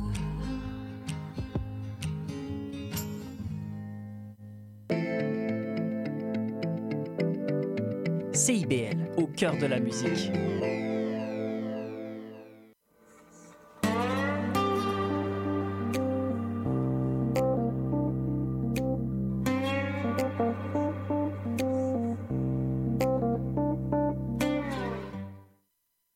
De retour à Libraire de Force avec Julie et sa chronique. Euh, tu nous parles de quoi, toi, aujourd'hui? Alors, ce soir, Mag, ça va être euh, Thomas Bernhardt. Oui, de- Thomas, Thomas Bernard. Thomas ou Thomas Bernard. Bernard. Ou lui. Exact. Oui, on y va. On y va. Alors, avant de vous offrir en non cadeau de Noël une approche de Thomas Bernhardt, je me permets de revenir quelques instants sur le verbe relire, puisque relire est après tout le sujet de cette chronique. Oui, hein, on rappelle le nom de ta chronique? À beau relire qui vient de loin. Voilà. Car depuis que j'ai accepté de venir à ce micro, une question toute simple mais pourtant pénétrante m'habite. Que garde-t-on en soi des livres lus Des anecdotes, des images comme des tableaux, les contours d'un personnage, des paysages, peut-être une voix, cher Mac, une simple phrase Mieux, peut-être oublie-t-on tout pour ne retenir que le choc esthétique éprouvé à la lecture. Vous me direz que ça dépend du livre, de qui l'a écrit, de notre état d'esprit, du nombre d'années écoulées depuis notre lecture, ou encore de notre capacité à nous laisser ébranler par les mots. Je vous invite donc à l'exercice et à repenser à un livre aimé. Tentez de cerner de quelle manière il continue encore à vous habiter aujourd'hui. Et pendant que vous réfléchissez, je vous chuchote à l'oreille ces mots d'Italo Calvino de passage à apostrophe en 1981 qui disait espérer écrire des livres oubliables. Le voici, Calvino. On lit beaucoup, on oublie beaucoup, mais je crois que le livre oublié a une force car il reste néanmoins quelque chose dans la mémoire. Un livre oublié continue à travailler dans l'inconscient du lecteur. Je vais donc vous entretenir pour les dix prochaines minutes de mon Thomas Bernard intérieur oublié qui continue de travailler dans mon inconscient. Ce que je n'ai pas oublié par contre de mes lectures de Bernard, c'est que ces lectures auront été une expérience inoubliable. Nécessairement, le temps imparti par la chronique me demande de faire des choix cruels et d'aller à l'essentiel. L'important étant ceci, avoir la chance d'entrer dans Bernard, c'est peut-être ne plus en ressortir aussi. Je vous invite donc dans un monde que d'aucuns pourraient qualifier de pessimiste ou de sombre. Moi, étrangement, j'y trouve plutôt une grande jubilation de vie. Allons-y. Tout d'abord, de quelques éléments biographiques qui vont éclairer l'œuvre. Oui. Je les donne en vrac. Naissance en 1931 aux Pays-Bas d'une mère autrichienne et d'un père qu'il ne connaîtrait pas et qui très tôt disparaîtra de sa vie. Délaissé par sa mère très jeune, il est élevé par un grand-père qu'il adore, un écrivain. Il a sept ans au moment de l'annexion de l'Autriche par l'Allemagne. Il étudie le violon à un niveau avancé. Il sera éduqué dans un internat dirigé par un enseignant nazi à Salzbourg, ville dont il dira qu'elle est abrutie dans le national-socialisme et le catholicisme quelque part entre Hitler et Jésus-Christ. Bernard a aussi une santé fragile qui lui fera passer un long séjour au sanatorium, là où il rencontrera d'ailleurs celle aux côtés de qui il passera sa vie, une femme de 30 ans son aînée, nommée partout la tante, et qu'il appellera son être vital. Son auteur phare, Blaise Pascal. Il faut ainsi considérer la somme de ces anecdotes comme travaillant derrière l'œuvre. Bernard commence donc par écrire de la poésie, puis des articles de journaux. Il écrira ensuite en alternance pièces de théâtre et romans. Je me consacre pour la chronique au roman seul. Je cite ici l'introduction des cahiers de Lerne qui lui est consacrée et qui met la table. Bernard n'aura cessé d'écrire pour délégitimer l'Autriche, celui l'État autrichien, celui de l'après-Shoah, dénonçant la torpeur de la société. Chantal Thomas ajoute L'entreprise littéraire de Thomas Bernhardt est une déclaration de guerre contre une histoire nationale essentiellement fondée sur l'art de se taire. On a dit aussi de lui il est un artiste de l'exagération, un écrivain du refus, du contre. On a ajouté l'écriture de Bernard est à la fois monomaniaque et vagabonde, globalement destructrice et passionnée de détails. Ce n'est jamais fini. Il y a toujours pire. Hervé Guibert, lui, écrira dans À l'ami qui ne m'a pas sauvé la vie. Thomas Bernard opère comme une scie circulaire, creusant un sillon unique jusqu'à l'obsession. Voyons maintenant ce que Bernard dit de lui-même. Oui. Écoutez ça. Je suis un démolisseur d'histoire. Il ajoute Je démolis d'emblée le suspense facile qui découle d'une succession chronologique. Il précise Le trouble fait, voilà ce que j'ai été toute ma vie. Il poursuit Pour pouvoir écrire, je dois m'opposer. Il termine Je n'écris jamais que sur des paysages intérieurs tous les titres de ces livres, ou presque, n'ont qu'un seul mot ravageur, évidemment loin de toute visée commerciale. Ainsi, écoutez, béton, la cave, le naufragé, extinction. Il entreprend également un cycle biographique sur 700 pages qui revisite les années d'enfance et d'adolescence. À sa mort est publié un livre intitulé mépris littéraire en français, entendez le jeu de mots, mépris littéraire, où il exerce sa détestation des notables autrichiens qui lui ont décerné des prix tout au long de sa vie, une vraie jubilation. Parlons maintenant de, la, structure et de la forme de ces paysages intérieurs décrits. Chaque livre se construit donc autour d'une impossibilité, le plus souvent celle d'écrire, de raconter, voire de vivre. Au centre de chaque œuvre, une voix narrative au jeu d'une toute-puissance qui monologue et qui se déverse en un seul et même long paragraphe. Le motif principal utilisé, la répétition. Alors, avec tout ça en tête, entendons, si vous le voulez, quelques bouts choisis du livre Extinction, son dernier. Publié en allemand en 1986, en français deux ans plus tard, le sous-titre Un effondrement. C'est le livre le plus volumineux de l'œuvre 400 pages sur deux parties, ce qui est très rare chez Bernard. La première partie s'intitule Le Télégramme, la deuxième Le Testament.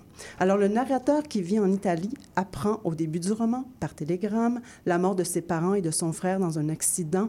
Il devra donc retourner au, château, au château familial en Autriche pour l'enterrement des parents et pour prendre possession du dit héritage, c'est-à-dire le domaine. Le père est un ancien membre du parti nazi. La mère a été la maîtresse d'un archevêque du Vatican nommé Padolini. Alors, pendant les 250 premières pages, il va donc avoir ce télégramme à la main et passer de la fenêtre au bureau, calmement, dit-il, les idées claires, et regarder des photos de ses parents en, réfléch en réfléchissant à ce qu'ils ont été et en réfléchissant à sa propre jeunesse. Alors, voici ce qu'il dit des parents, page 41. Mes parents détestaient ce qu'on appelle l'oisiveté parce qu'ils ne pouvaient pas imaginer qu'un homme de l'esprit ne connaît aucunement l'oisiveté, ne peut aucunement se la permettre, qu'un homme de l'esprit vit dans la plus grande tension et dans le plus grand intérêt, justement, lorsqu'il s'adonne en quelque sorte à l'oisiveté, parce que eux ne savaient rien faire de, leur oisiveté effective, parce que dans leur oisiveté, il se passait rien en fait. Parce qu'en vérité, en réalité, ils étaient tout à fait incapables de penser, bien moins encore de conduire une démarche de l'esprit. Je m'arrête ici pour passer à la deuxième citation. Combien de temps il nous reste, Mike? Deux minutes. OK. Alors, deuxième citation, je saute à la page 130, 113. Il parle à son élève Gambetti. Je dois mon indépendance à mon oncle Georg, avais-je dit à Gambetti sur le pincho lorsque je lui avais mis dans les mains le procès de Kafka, qui, lorsque je l'avais lu pour la deuxième fois de ma vie, m'avait encore plus enthousiasmé que la première. Il y a des écrivains, avais-je dit à Gambetti, qui, lorsqu'il les lit pour la deuxième fois, enthousiasment encore beaucoup plus le lecteur que la première. Il en est chaque fois ainsi avec Kafka. Kafka me reste en mémoire comme un grand écrivain, avais-je dit à Gambetti, mais en le relisant, j'ai eu tout à fait l'impression d'en avoir lu un beaucoup plus grand encore. Peu d'écrivains deviennent plus importants, plus extraordinaires à la deuxième lecture. La plupart, nous la lisons pour la deuxième fois et nous avons honte de seulement les avoir lus une fois. Il me reste combien de temps? À peu près une minute trente. Alors, je m'arrête ici. J'aurais pu continuer. Ben oui. Mais voilà, je vous souhaite donc de vous faire le plus beau des non-cadeaux de Noël, un cadeau hors du commun. Louez-vous à la bibliothèque un livre qui s'intitule Le naufragé, qui vous fera peut-être aimer Bernard, mais aussi Glenn Gould, puisqu'il en est question dans ce livre. Prenez un grand souffle, mettez en fond sonore les variations Goldberg, jouées par Gould, version 1981, puis laissez-vous envoûter par l'un et l'autre. Joyeux Noël, tout le monde.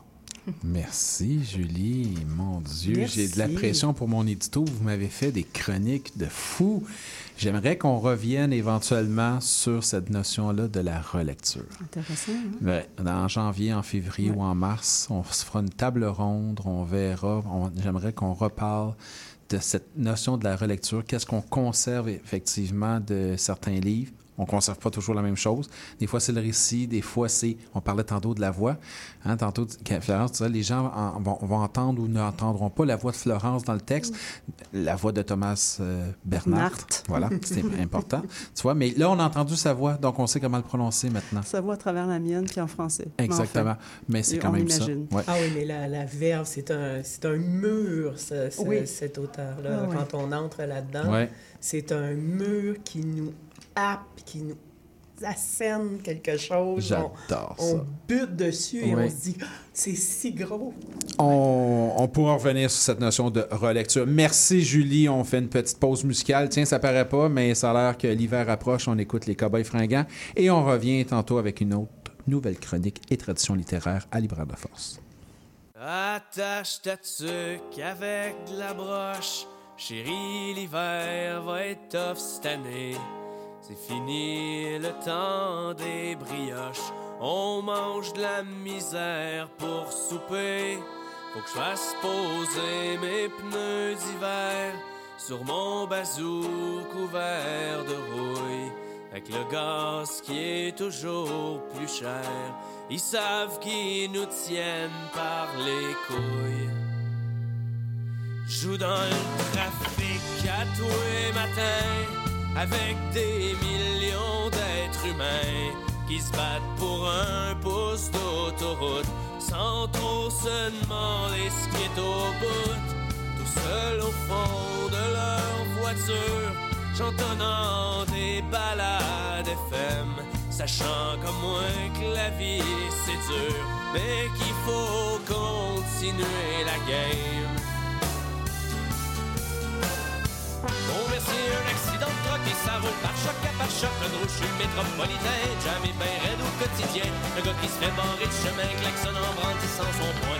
Comme un lion au fond d'une cage, poigné dans les sans bouteillage. Allez, honnête et citoyen qui rêve de plage et de clumette au milieu de l'hiver canadien. Votre boulot est le seul remède, mais soyez quand même aux aguets, car le burn-out vous court après. Tu travailles trop, mon petit chemin, tu vois même pas ta vie. La terre entière carbure au fric.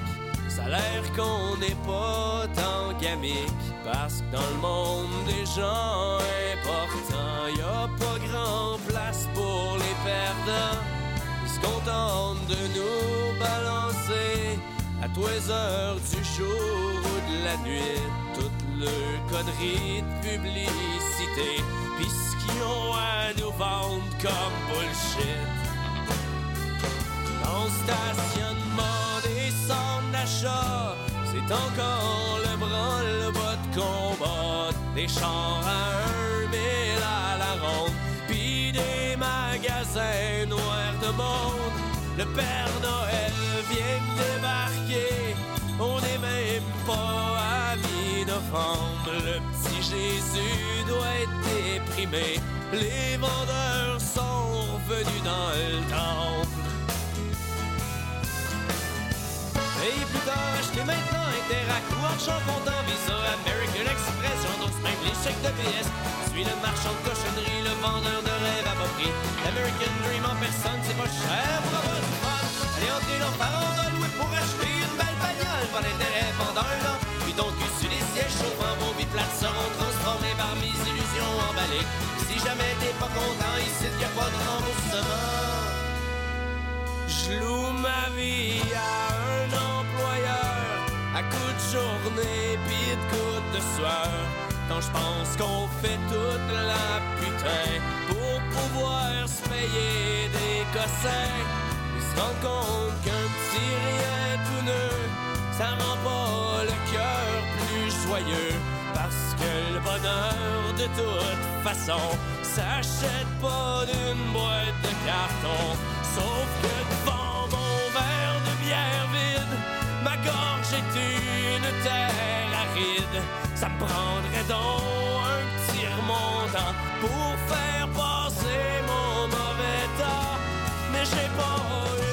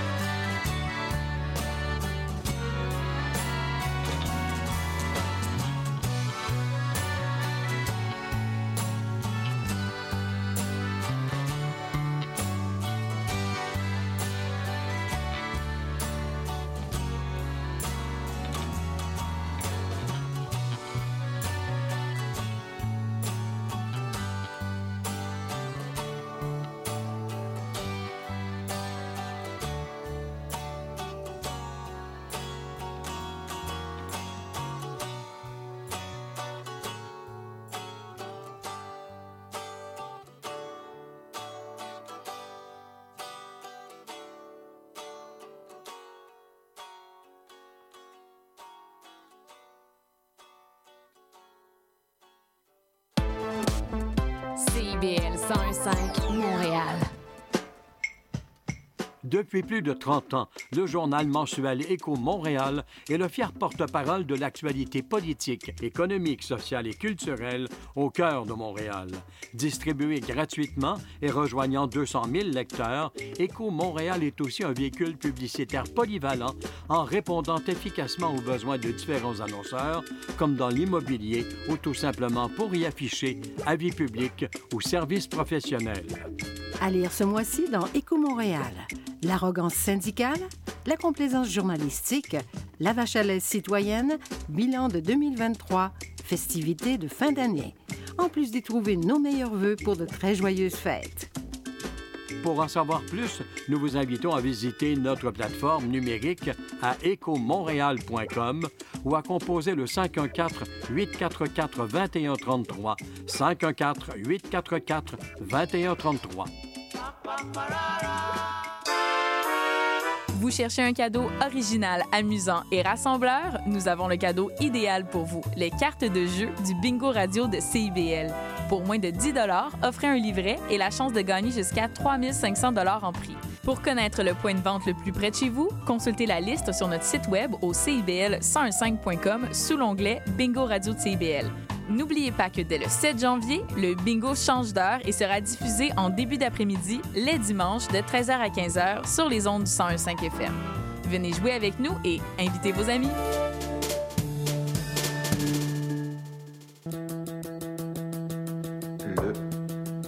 quatrième. Le quatrième mur. Le quatrième. Le quatrième mur. Bon, Siri, c'est quoi, mettons, l'émission qu'il faudrait absolument écouter à CIBL tous les lundis de 15h à 17h? Le quatrième mur. CIBL.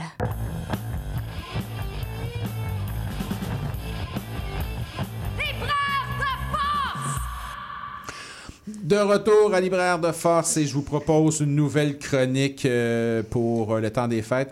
Il y a une tradition justement en Islande et là je prononce très mal, je m'excuse, mais ça s'appelle le Yola Boka Flood. C'est pas comme ça ça se prononce, mais ça veut dire inondation de livres. Euh, flood, Hein? Et Yola Kaba, hein? c'est livre. Hein? Julien me regarde, c'est ça. Inondation de livres, ce qu'ils font, c'est qu'ils font des lectures, ils s'offrent des livres, puis ils font des lectures toute la nuit, la nuit du 24. Nous, on a un réveillon, on fait pas la même chose, mais je propose que le 26, on puisse le faire. Au lieu d'aller courir là, pour le Boxing Day, puis on trouve rien de toute façon, pourquoi on ferait pas ça? Donc, j'ai demandé à mes chroniqueurs, j'ai demandé à mon invité également, est-ce qu'il y a des livres que vous aimeriez offrir à des gens pour pouvoir lire avec ces personnes-là un 26 avec un petit chocolat chaud avec un café ou un restant de vin de la veille. J'aime Annie la réaction. On va prendre un restant de vin pour Annie. Alors, est-ce qu'il y a des livres que vous voudriez euh, partager? Puis en même temps, ben, ça peut faire un genre de peut-être euh, guide de survie pour les gens qui n'ont pas encore acheté le- le- leur cadeau. Julie, est-ce que tu avais une Oui, proposition? ben moi, en fait, je suis restée dans les albums illustrés comme c'était le sujet de ma chronique. Là, puis j'en ai, j'en ai trouvé trois euh, dans la bibliothèque de ma fille que, j'aime beaucoup. Ben, ben oui. La, la- la bibliothèque ou la fille? Les deux. OK. Et surtout la fille. Ah, je pose toujours la question. Vas-y. Premier titre. Euh, Dis-moi pourquoi on pleure. De l'auteur, c'est Fran Ah, c'est le titre. Je pensais que tu me posais la question. Je- Mike, dis-moi pourquoi on pleure. Écoute, il y a beaucoup de raisons. Donc, c'est ça, c'est paru à la courte échelle en 2020. C'est vraiment très beau. Un petit garçon qui demande à sa maman pourquoi on pleure, maman? Et elle lui explique de façon très poétique. Et l'autre, c'est Please Louise. Ça, c'est un titre en anglais qui n'a pas été traduit de la grande Toni Morrison et de son fils Slade Morrison. Donc, mère et fils ont écrit le texte et les illustrations sont de Shadra Strickland. Et euh, le troisième, Joseph Phipps de Nadine Robert, euh, qui a écrit le texte, et Geneviève Godbout pour les illustrations. C'est paru euh, à la Pastèque en 2020. Donc, trois très beaux titres de littérature jeunesse, très différents les, les uns des autres. Encore des livres qui peuvent se lire en- en- avec les enfants, encore des livres qui pourraient se lire entre adultes également.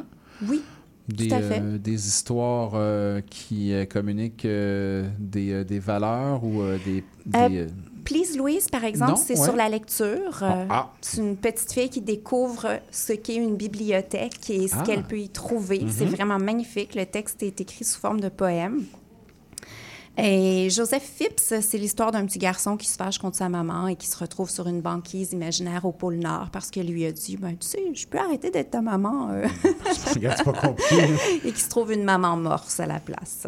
Oh! Oui. Oh, c'est mignon. Est-ce qu'il revient avec sa première maman ou il... Oui, il revient avec sa première maman. Ah, ça aurait été plus drôle qu'il reste avec la morse. C'est puis, vrai. euh, Mais il y avait froid Ah, ouais, ça, c'est un facteur. sur la banquise. Quoi qu'il doit avoir de moins en moins froid, vous allez écouter tantôt mon compte, vous allez comprendre. Annie, tu as des sélections, tu as des propositions, toi? J'en ai trois pour vous. Euh, je vais commencer par le roman. C'est un roman de Mathieu Leroux. Mathieu Leroux, il est auteur, danseur, homme de théâtre et son roman, euh, c'est son troisième, Camouflé dans la chair, est paru chez Héliotrope. Ça nous raconte l'histoire du... C'est écrit au jeu. Le narrateur, c'est euh, de l'autofiction. Le narrateur tombe, euh, commence à paralyser un soir. Il appelle un ami. L'ami l'amène à l'hôpital et au fur et à mesure qu'il se dirige à l'hôpital et qu'il y arrive, il paralyse de plus en plus. C'est un virus qui a causé un syndrome dans son, dans son corps. Il se retrouve donc avec un corps totalement impuissant, paralysé, avec une trachéotomie, euh, dépendant, souffrant. Il n'a qu'un œil avec lequel il peut cligner euh, pour euh, communiquer avec les autres. Et ça, c'est toute la première partie du livre. Dans la deuxième partie, on retrouve le narrateur euh, dans un sauna à Berlin. Là, euh, on est dans le corps jouissant, observateur, observé, désirant. Donc, l'impuissance totale du corps et la jubilation totale. Et les deux parties du livre sont écrites avec le même regard clinique. Au début, on nous donne toute la liste des médicaments. Et euh, dans la euh, deuxième partie, la liste de tout ce qu'on nous remet à l'entrée du, euh, du sauna. Et il y a une petite citation que je vais vous lire. Dans la première partie, il dit Et il lui semble ahurissant que le terme affection désigne à la fois un besoin émotionnel et l'altération de la santé d'un individu. C'est toute une réflexion sur le corps, sur la souffrance. C'est un livre qu'on lit d'un trait, c'est magistral. Euh, Rappelle-nous le titre, c'est important. Camouflé dans la chair chez Héliotrope de Mathieu Leroux. Ouais. Ton deuxième choix? Louise Bombardier, Brûler l'hiver. Mhm. On en a parlé il n'y a pas si longtemps Oui. ici. Ben oui. C'est un recueil de poésie qui est paru aux éditions Poète de Brousse. Une réflexion sur la mort, sur le déclin, sur le suicide assisté. C'est un livre très fort, un livre très touchant et lumineux malgré euh, le sujet extrêmement difficile. Euh, L'écriture de Louise Bombardier, qu'on connaît surtout comme comédienne, mais qui a publié beaucoup de théâtre, qui en est à son deuxième ou troisième recueil de poésie, euh, nous livre ici un livre avec un sujet sensible, intelligent, plein d'empathie, plein d'humanité. Et je vous donne une petite citation. Un blanc de tempête apaise nos montagnes de Oui. C'est beau, hein? C'est beau. Alors, le troisième, euh, on est aussi chez Poète de Brousse, mais dans la prose. Salomé Assor, pour Nu. Oui. Elle a publié Un et Nu. Il y a, il y a une suite, hein, on a ajouté un, un Mhm. E. Euh, c'est chez Poète de Brousse dans la, collection de prose, mais euh, on le présente autant comme de la poésie que comme un roman. C'est du fragment, Mhm. c'est de l'autofiction. Elle est philosophe. Ce sont des livres fabuleux. Là. Un est nu, et nu a été encensé par la critique. C'est un livre brillant qui se joue euh, des cartes des genres. C'est sensuel, c'est féministe, c'est féminin. C'est un livre de guérison du silence paralysant de l'agression à la littérature qui libère et à la prise, la reprise de possession de son corps. Et je vous laisse sur une citation aussi de Salomé Assor. On se tait pourtant. Ce silence est si palpable qu'il prendrait feu. Un Sahara de charbon noir. Oui. Et des images comme ça, il y en a partout dans son livre. Elle était venue euh, pour un à l'émission et elle était revenue également pour nu à l'émission. Ouais. Magnifique Salomé Assor. Oui. Florence, qu'est-ce qu'on offrirait en lecture un 26 autour d'un chocolat chaud? Ben moi, j'irais, euh, j'irais avec la nostalgie. En fait, j'irais avec deux autrices. Mhm. J'irais ben, un classique, Simone de Beauvoir, Mémoire d'une jeune fille rangée. Euh, et Annie Ernaux, Mémoire de fille. On dirait que là, ça serait le bon moment pour se plonger dans la mémoire de ces femmes-là. Puis il y a quand même 60 ans qui séparent euh, les dates de parution, mais je trouve que c'est toujours d'actualité, ces deux textes-là. Ouais, puis c'est des textes que même si tu dis on, t'as dit on allait dans les classiques, il y a plein de gens qui ne les ont pas lus Ouais. pour plein de raisons, parce qu'on n'a pas pris le temps, parce qu'ils n'ont peut-être pas été enseignés, parce qu'on leur a juste pas remis entre les mains. C'est vrai. Donc, je le donnerais avec euh, beaucoup Avec- d'enthousiasme. Avec beaucoup d'enthousiasme pour les lire. Et en passant, là, souvent, ces lectures-là se font à voix haute. Parce que oui, on se retrouve tous ensemble puis on lit, mais il y a une autre tradition également. Il y a très, très, très longtemps, en Norvège, il y a plus de 100 ans, les gens lisaient à voix haute les textes parce que c'est pas tout le monde qui savait lire, mais tout le monde connaissait la littérature. Donc, comment on fait pour savoir c'est quoi la littérature si on sait pas lire? il y a toujours quelqu'un dans la famille qui maîtrisait l'art de la lecture et qui lisait les livres. Donc, toute la famille connaissait les livres, connaissait la littérature sans savoir lire. Donc, puis- lire à Je voix haute. pense à Fahrenheit 451, là, où les gens apprennent et deviennent des livres, justement, pour garder la Ex- littérature vivante. Exactement, voilà. Donc, euh, c'est, euh, si ça vous intéresse, là, en passant, là, de Vasmo, euh, c'est un roman qui s'appelle 100 ans, qui parle de ce sujet-là, entre autres, euh, en Norvège. Euh, lire à voix haute, euh, ça peut donner une dimension différente également. Julie, toi, qu'est-ce que tu nous proposes? Première suggestion, le livre parfait pour lire à voix haute, un livre qui a eu beaucoup de succès, Camille Redman Prudhomme, Mhm. Quand je ne dis rien, je pense encore, chez Loi de Cravant. Magnifique. C'est un livre magnifique, c'est une prose poétique, tout en intériorité, tout en nuances, euh, en moment d'être, aurait dit Virginia Woolf. C'est le livre qu'on veut avoir sur sa table de chevet et qu'on veut relire et qu'on veut reprendre et en relire des bouts. La table de chevet, t'in- t'incites que tout le monde va les lire dans ta chambre. Mais que chacun ait le sien. D'accord. Sur sa propre table de chevet. D'accord, parfait, c'est important. Deuxième suggestion, le titre est, en français, c'est Dernière heure, traduit par Louise Godette euh, aux éditions de la Pleine Lune. L'autrice c'est Katie Miller, une Canadienne. Alors, c'est des nouvelles. Ce sont des nouvelles. Chaque nouvelle est inspirée d'un tableau de- du peintre canadien Alex Colville. Et c'est, je pense qu'on pourrait dire que c'est un roman par nouvelle parce que on retrouve de nouvelle en nouvelle des personnages et ça les éclaire différemment. Écoutez, c'est fantastique. Katie Miller, s'il vous plaît. Je note. Oui, notez. Oui, s'il te plaît, elle note. Est, elle- elle est, elle est drôle. euh, son écriture est, vraiment tout en, précision, en ironie. Ses personnages sont fantastiques. Je vous euh, invite à lire Dernière heure, Katie Miller. Hey, merci, c'est des belles propositions. Je m'en permets deux, moi. Euh, le vieil incendie d'Elisa Soit du Sapin aux éditions Zoé. Deux sœurs qui euh, doivent se retrouver après une certaine séparation d'un certain temps. Une est restée en France, l'autre est partie à New York, euh, les scénaristes. Et le père est mort, ils doivent se retrouver pour vider l'appartement. La particularité, c'est que la plus jeune des sœurs est aphone depuis à peu près l'âge de 3-4 ans. Il y a eu un accident qui fait qu'elle ne parle plus. Elle a toujours communiqué par les signes ou par les gestes ou en pointant les choses. Et euh, ces deux sœurs-là ben, doivent se retrouver pendant 5-6 jours, mais elles sont tellement éloignées qu'elles ne sont pas devenues étrangères, mais sont quand même distantes et doivent se réapprendre à se connaître. C'est extrêmement beau, c'est bien écrit, c'est touchant. Il y a plein de, liens sur la filiation, sur la mémoire du père. C'est très beau. Et également Sauvage de Julia Kerninon. J'adore Julia Kerninon. Aux éditions de l'Iconoclaste, ça vient de sortir. euh, il n'y a pas tellement longtemps.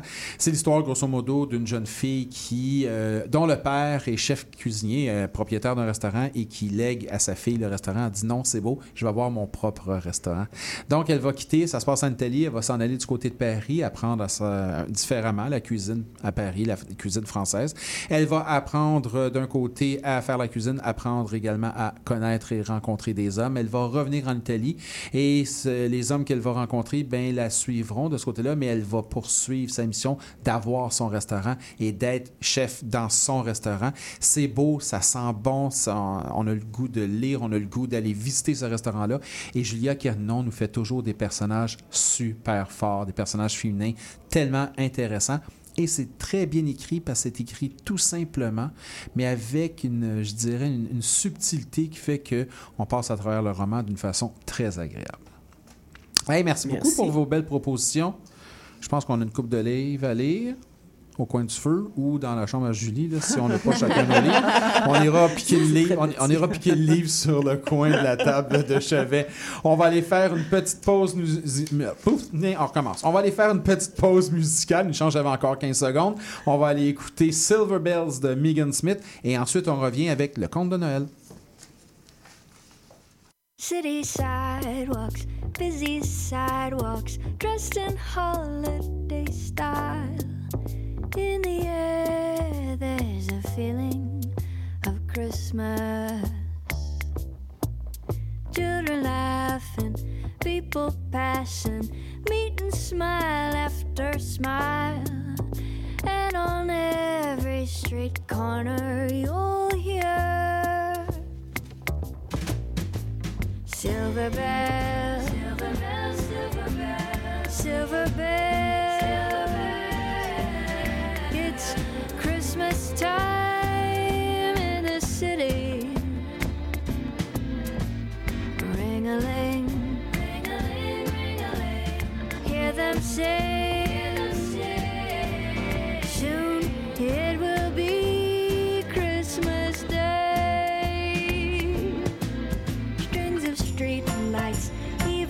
even stoplights, blink a bright red and green.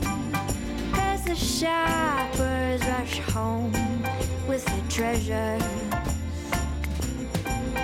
Hear the snow crunch, see the kids bunch. This is Santa's big scene. And above all this bustle, you'll hear.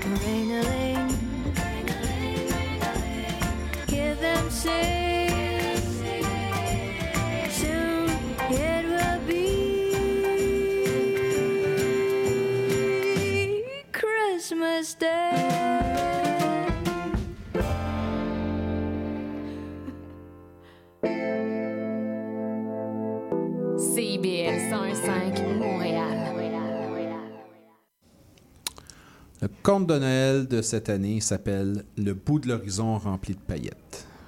Il y a un ours polaire quelque part dans le nord d'un nord pas très certain. Un ours bien correct, pas l'air heureux, pas l'air méchant. Il se promène sur le peu de banquilles, sur le tapis neige qui reste, sur un Arctique du Nord qui ressemble plus à un Arctique de la mort. Il part à gauche, il part à droite. Quoi que vous me direz, dans un Nord, plus de repères, bien difficile de retrouver sa droite puis sa gauche. Avant les grosses dunes de neige donnaient des références visuelles. Le soleil, il se levait puis il se couchait. Pour l'ours polaire, les bancs de neige avec le soleil, c'était un peu comme son horloge. Puis comme vous appelez ça, vous autres, son GPS. N'empêche qu'un jour, l'ours, avec le ventre qui gargouille, parce que la bouffe se fait de moins en moins généreuse, ben oui, l'ours entend un gros bruit. Un genre de moteur qui étouffe, comme une matante huguette qui se pogne un os de au réveillon, une affaire à faire peur, à défriser la permanente, à revirer le bol de taca, rester sa penterie. Servir à gauche, à droite, ben, d'où il pense que ça vient, puis au loin, il voit un avion s'écraser. De la fumée, puis soudain, un long silence. L'ours se dit, ben, il doit y avoir de la bouffe dans cette canne de conserve. Merci, on m'envoie des vivres. Il s'approche, puis soudain, il va en sortir un gars, le pilote, tout étourdi. Bout de carlingue, il s'écrie. Un ours. Il rentre dans la carcasse d'avion, s'agrippe à sa radio, puis se met à crier dans le walkie-talkie. Le pilote le voit, l'ours le regarde, le pilote l'enligne, l'ours le watch. Les westerns polaires peuvent durer très longtemps. Puis là, le pilote pogne la chienne. Puis là, on parle pas d'un chien de traîneau. On parle d'une longue traînée de peur qui écho tout le long du dos. M'aider, m'aider, je me suis je me suis écrasé, m'aider, il y a un ours polaire avec un air méchant. L'ours s'approche. Là, fouillez-moi, mais ça va être comme dans les films américains. C'est-à-dire que l'ours va avoir la parole, puis ils vont parler ensemble, puis en plus, ils vont parler dans la langue du pilote. Fait que ici, ben, ça va être en français. L'ours. Bouge pas, je suis pas méchant. J'ai tellement faim que je peux pas attaquer. Le pilote, je suis pas vraiment mangeable, j'ai 7 heures de vol, puis je dois goûter la fumée. L'ours, as-tu de quoi manger dans ton tube en métal? Le pilote, tu manges quoi? L'ours, regarde-moi. J'ai-tu l'air de pouvoir manger, euh, de faire mon difficile? Je prends ce que t'as. Évidemment, des fois, le mauvais hasard fait les choses bien. Le pilote transportait une cargaison de saumon fumé. Ah ben, bout de sapin de guirlande mal accroché qui flotte sur le plancher. Avec des caisses de bois et un bidon d'essence, le pilote a parti un feu, puis ont passé la nuit à manger du poisson. Sur le coup, l'ours a trouvé ça spécial, ça coûtait drôle. Normal, c'est fumé, dit le pilote. L'ours dit Je le sais bien, mais j'ai jamais goûté comme ça. Le pilote fait Ah, ça manquait à ta culture. L'ours répond Une nuit polaire, toi, tu avais déjà connu ça Je le sais, ça a l'air bien spécial. C'est un conte pour Noël, hein, je vous rappelle, quand même. Mais ils ont passé la nuit à manger, jaser, puis rire. L'ours a raconté sa jeunesse dans le temps des banquises, euh, dans le temps que c'était encore solide. Le pilote a raconté sa jeunesse dans le temps que le quartier Rosemont avait encore des bordées de neige à Noël. Au matin, les renforts sont arrivés. L'ours avait un peu peur. Le pilote a dit de se cacher derrière l'avion écrasé. Ils se sont salués, puis le pilote a dit Je peux faire de quoi pour toi L'ours a dit Je sais plus. La neige part, on trouve plus de bouffe. Je pense que c'est la fin de mon espèce. Le pilote a répondu Je te promets de faire quelque chose. Je sais pas quoi, mais quelque chose. Les jours ont passé, le froid encore plus est installé, mais pas comme avant. Un matin, l'ours se réveille, des buttes de neige partout, autour, plein de neige. Appelez ça la magie des fêtes, ou bien que l'ours avait mangé un peu trop de poissons contaminés par le pétrole des bateaux, puis ça l'avait affecté, mais il y avait plein de neige. Pour se faire des abris, des chemins et de nouveaux repères. Puis un avion qui passe, sans s'écraser, et il largue un gros paquet de choses. Pouf! Dans la neige épaisse. L'ours approche, une immense tonne de saumon fumé, tout déjà déballé. Le pilote avait vraiment fait quelque chose. Il y a des fois, il y a des jours comme ça où le Père Noël se déguise en pilote pour aller écouter les autres. L'ours aura un hiver froid et neigeux. Puis là, vous allez me dire, ben oui, c'est ça, mais nous à Montréal, on est sur le gazon, c'est pas drôle pour les enfants. Il y a des fois que le Père Noël se déguise en autre chose aussi. faut espérer. La neige va tomber plus tard. Pour l'instant, pour les enfants, on veut de l'asphalte pour que nos profs qui font la grève soient pas trop gelés, pas trop embourbés pour revendiquer leurs droits, leurs dû pour nos enfants. Ça va venir. Ah, puis il y a une autre chose. Vous me demandez pourquoi les paillettes dans le titre? Parce que la neige, quand elle brise sous les aurores boréales, ça fait plein de petits diamants de paillettes qui scintillent pendant que l'ours polaire savoure son saumon fumé. Puis nous, on aura notre bordée. Tiens, pourquoi pas le 29 février? Joyeux temps des fêtes, tout le monde.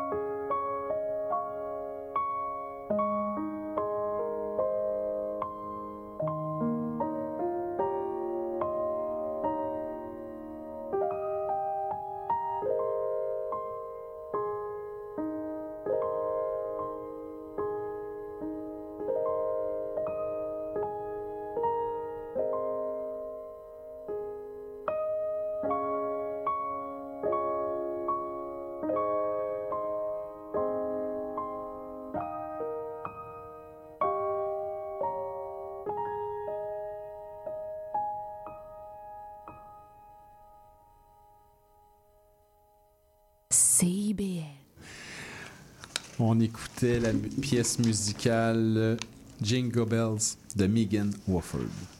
Ah ben voilà, l'émission tire à sa fin. C'est la dernière émission en direct de l'année. Je veux remercier tout le monde qui est autour de moi. Merci beaucoup à Florence Carrier. Ça fait plaisir. Joyeux Noël. Ben, merci beaucoup. Merci beaucoup de ta présence. Merci beaucoup, Julie Giguère, Julie Bouchard et Annie Landreville. Je vous souhaite tout le bonheur, la paix, de l'amour. Oui. Oui. Aujourd'hui. J'aime, oui. J'aime au moment où j'ai dit de l'amour, hein, le petit côté coquin d'Annie. Oui! J'aime ça. Mais pourquoi pas? Ben, joyeuse fête et euh, bonne journée mondiale de l'orgasme. Et voilà. jusqu'à minuit ce soir. Passez pas à côté, il vous reste encore temps. Plus ça peut se faire en prolongation, ça, c'est pas un problème. Non, On peut problème. étirer ça, il n'y a aucun problème. Ah, bien sûr, euh, merci beaucoup à vous. Je veux remercier Amélia Lachance Landreville. Merci beaucoup pour la mise en onde. Euh, au nom de toute l'équipe de Libraire de Force, euh, tous les euh, chroniqueurs, chroniqueuses, euh, en mon nom et au nom de Linda. Linda qui n'est pas là aujourd'hui, qui est partie en retraite pour écrire, qui se repose, mais je pense pas qu'elle se repose tant que ça parce qu'elle va écrire beaucoup puis est dans sa dans la cogitation de l'écriture. On veut vous souhaiter de joyeuses fêtes, on veut vous souhaiter une belle période du jour de l'an également, un beau Noël. Prenez le temps de vous amuser et de lire parce qu'on vous a quand même fait des conseils, des propositions. Donc, euh, hein, profitez-en pour lire. La semaine prochaine, on prend on fait on, prend une pause. ça arrive pas souvent, ça libère de force. La semaine prochaine, on prend une pause, donc ce sera la reprise. Vous aurez l'occasion de réentendre l'émission spéciale euh, 250e tu étais là. Mhm. Julie, à cette émission-là. Alors, l'émission euh, spéciale, on avait accordé euh, plein de temps avec euh, Julie et l'éditrice des éditions Pleine Lune. On avait eu un beau, un beau moment de plaisir, hein? Ouais. Ouais, c'était très agréable. Euh, quand on fait des spéciales euh, 200, 250, 300 va venir éventuellement, on essaie justement de donner un peu d'espace euh, à une maison d'édition. Euh, donc, vous aurez l'occasion de réécouter cette émission-là. Je vous rappelle que l'émission de ce soir est en direct sur Spotify immédiatement après que ce soit terminé. Sinon, notre reprise le mardi à 11h30 et vous pouvez également nous écouter sur nos réseaux sociaux et également aller voir sur notre blog Libraire de Force WordPress. Nous sommes toujours là et on essaie le plus possible à jour. On se retrouve en fait le 4 janvier. C'est Linda qui va être là. Marie Demers va être là. Mimi Adam va être là. Et je serai là également pour faire une chronique sur le fly. Entre-temps, ben, je vous souhaite euh, beaucoup de paix, beaucoup de bonheur et beaucoup de tranquillité dans votre tête, dans votre cœur et on espère que le climat social au Québec va s'améliorer l'année prochaine. Entre-temps, on, se retrouve l'année prochaine et pour l'instant, ben, continuez à lire. Merci, au revoir.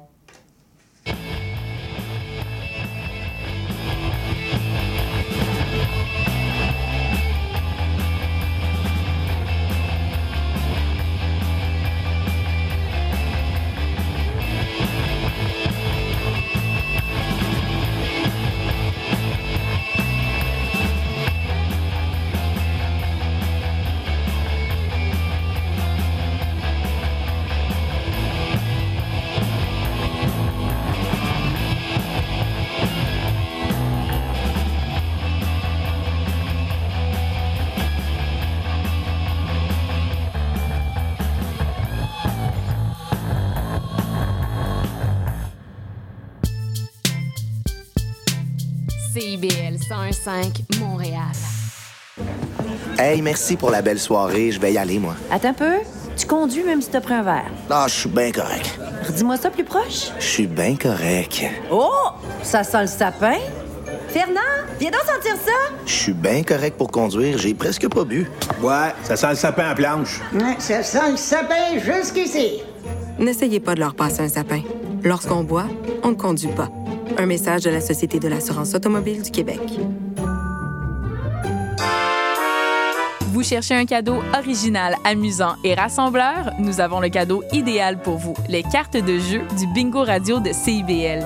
Pour moins de 10 offrez un livret et la chance de gagner jusqu'à 3500 en prix. Pour connaître le point de vente le plus près de chez vous, consultez la liste sur notre site web au cibl1015.com sous l'onglet Bingo Radio de CIBL. N'oubliez pas que dès le 7 janvier, le bingo change d'heure et sera diffusé en début d'après-midi, les dimanches, de 13h à 15h sur les ondes du 101.5 FM.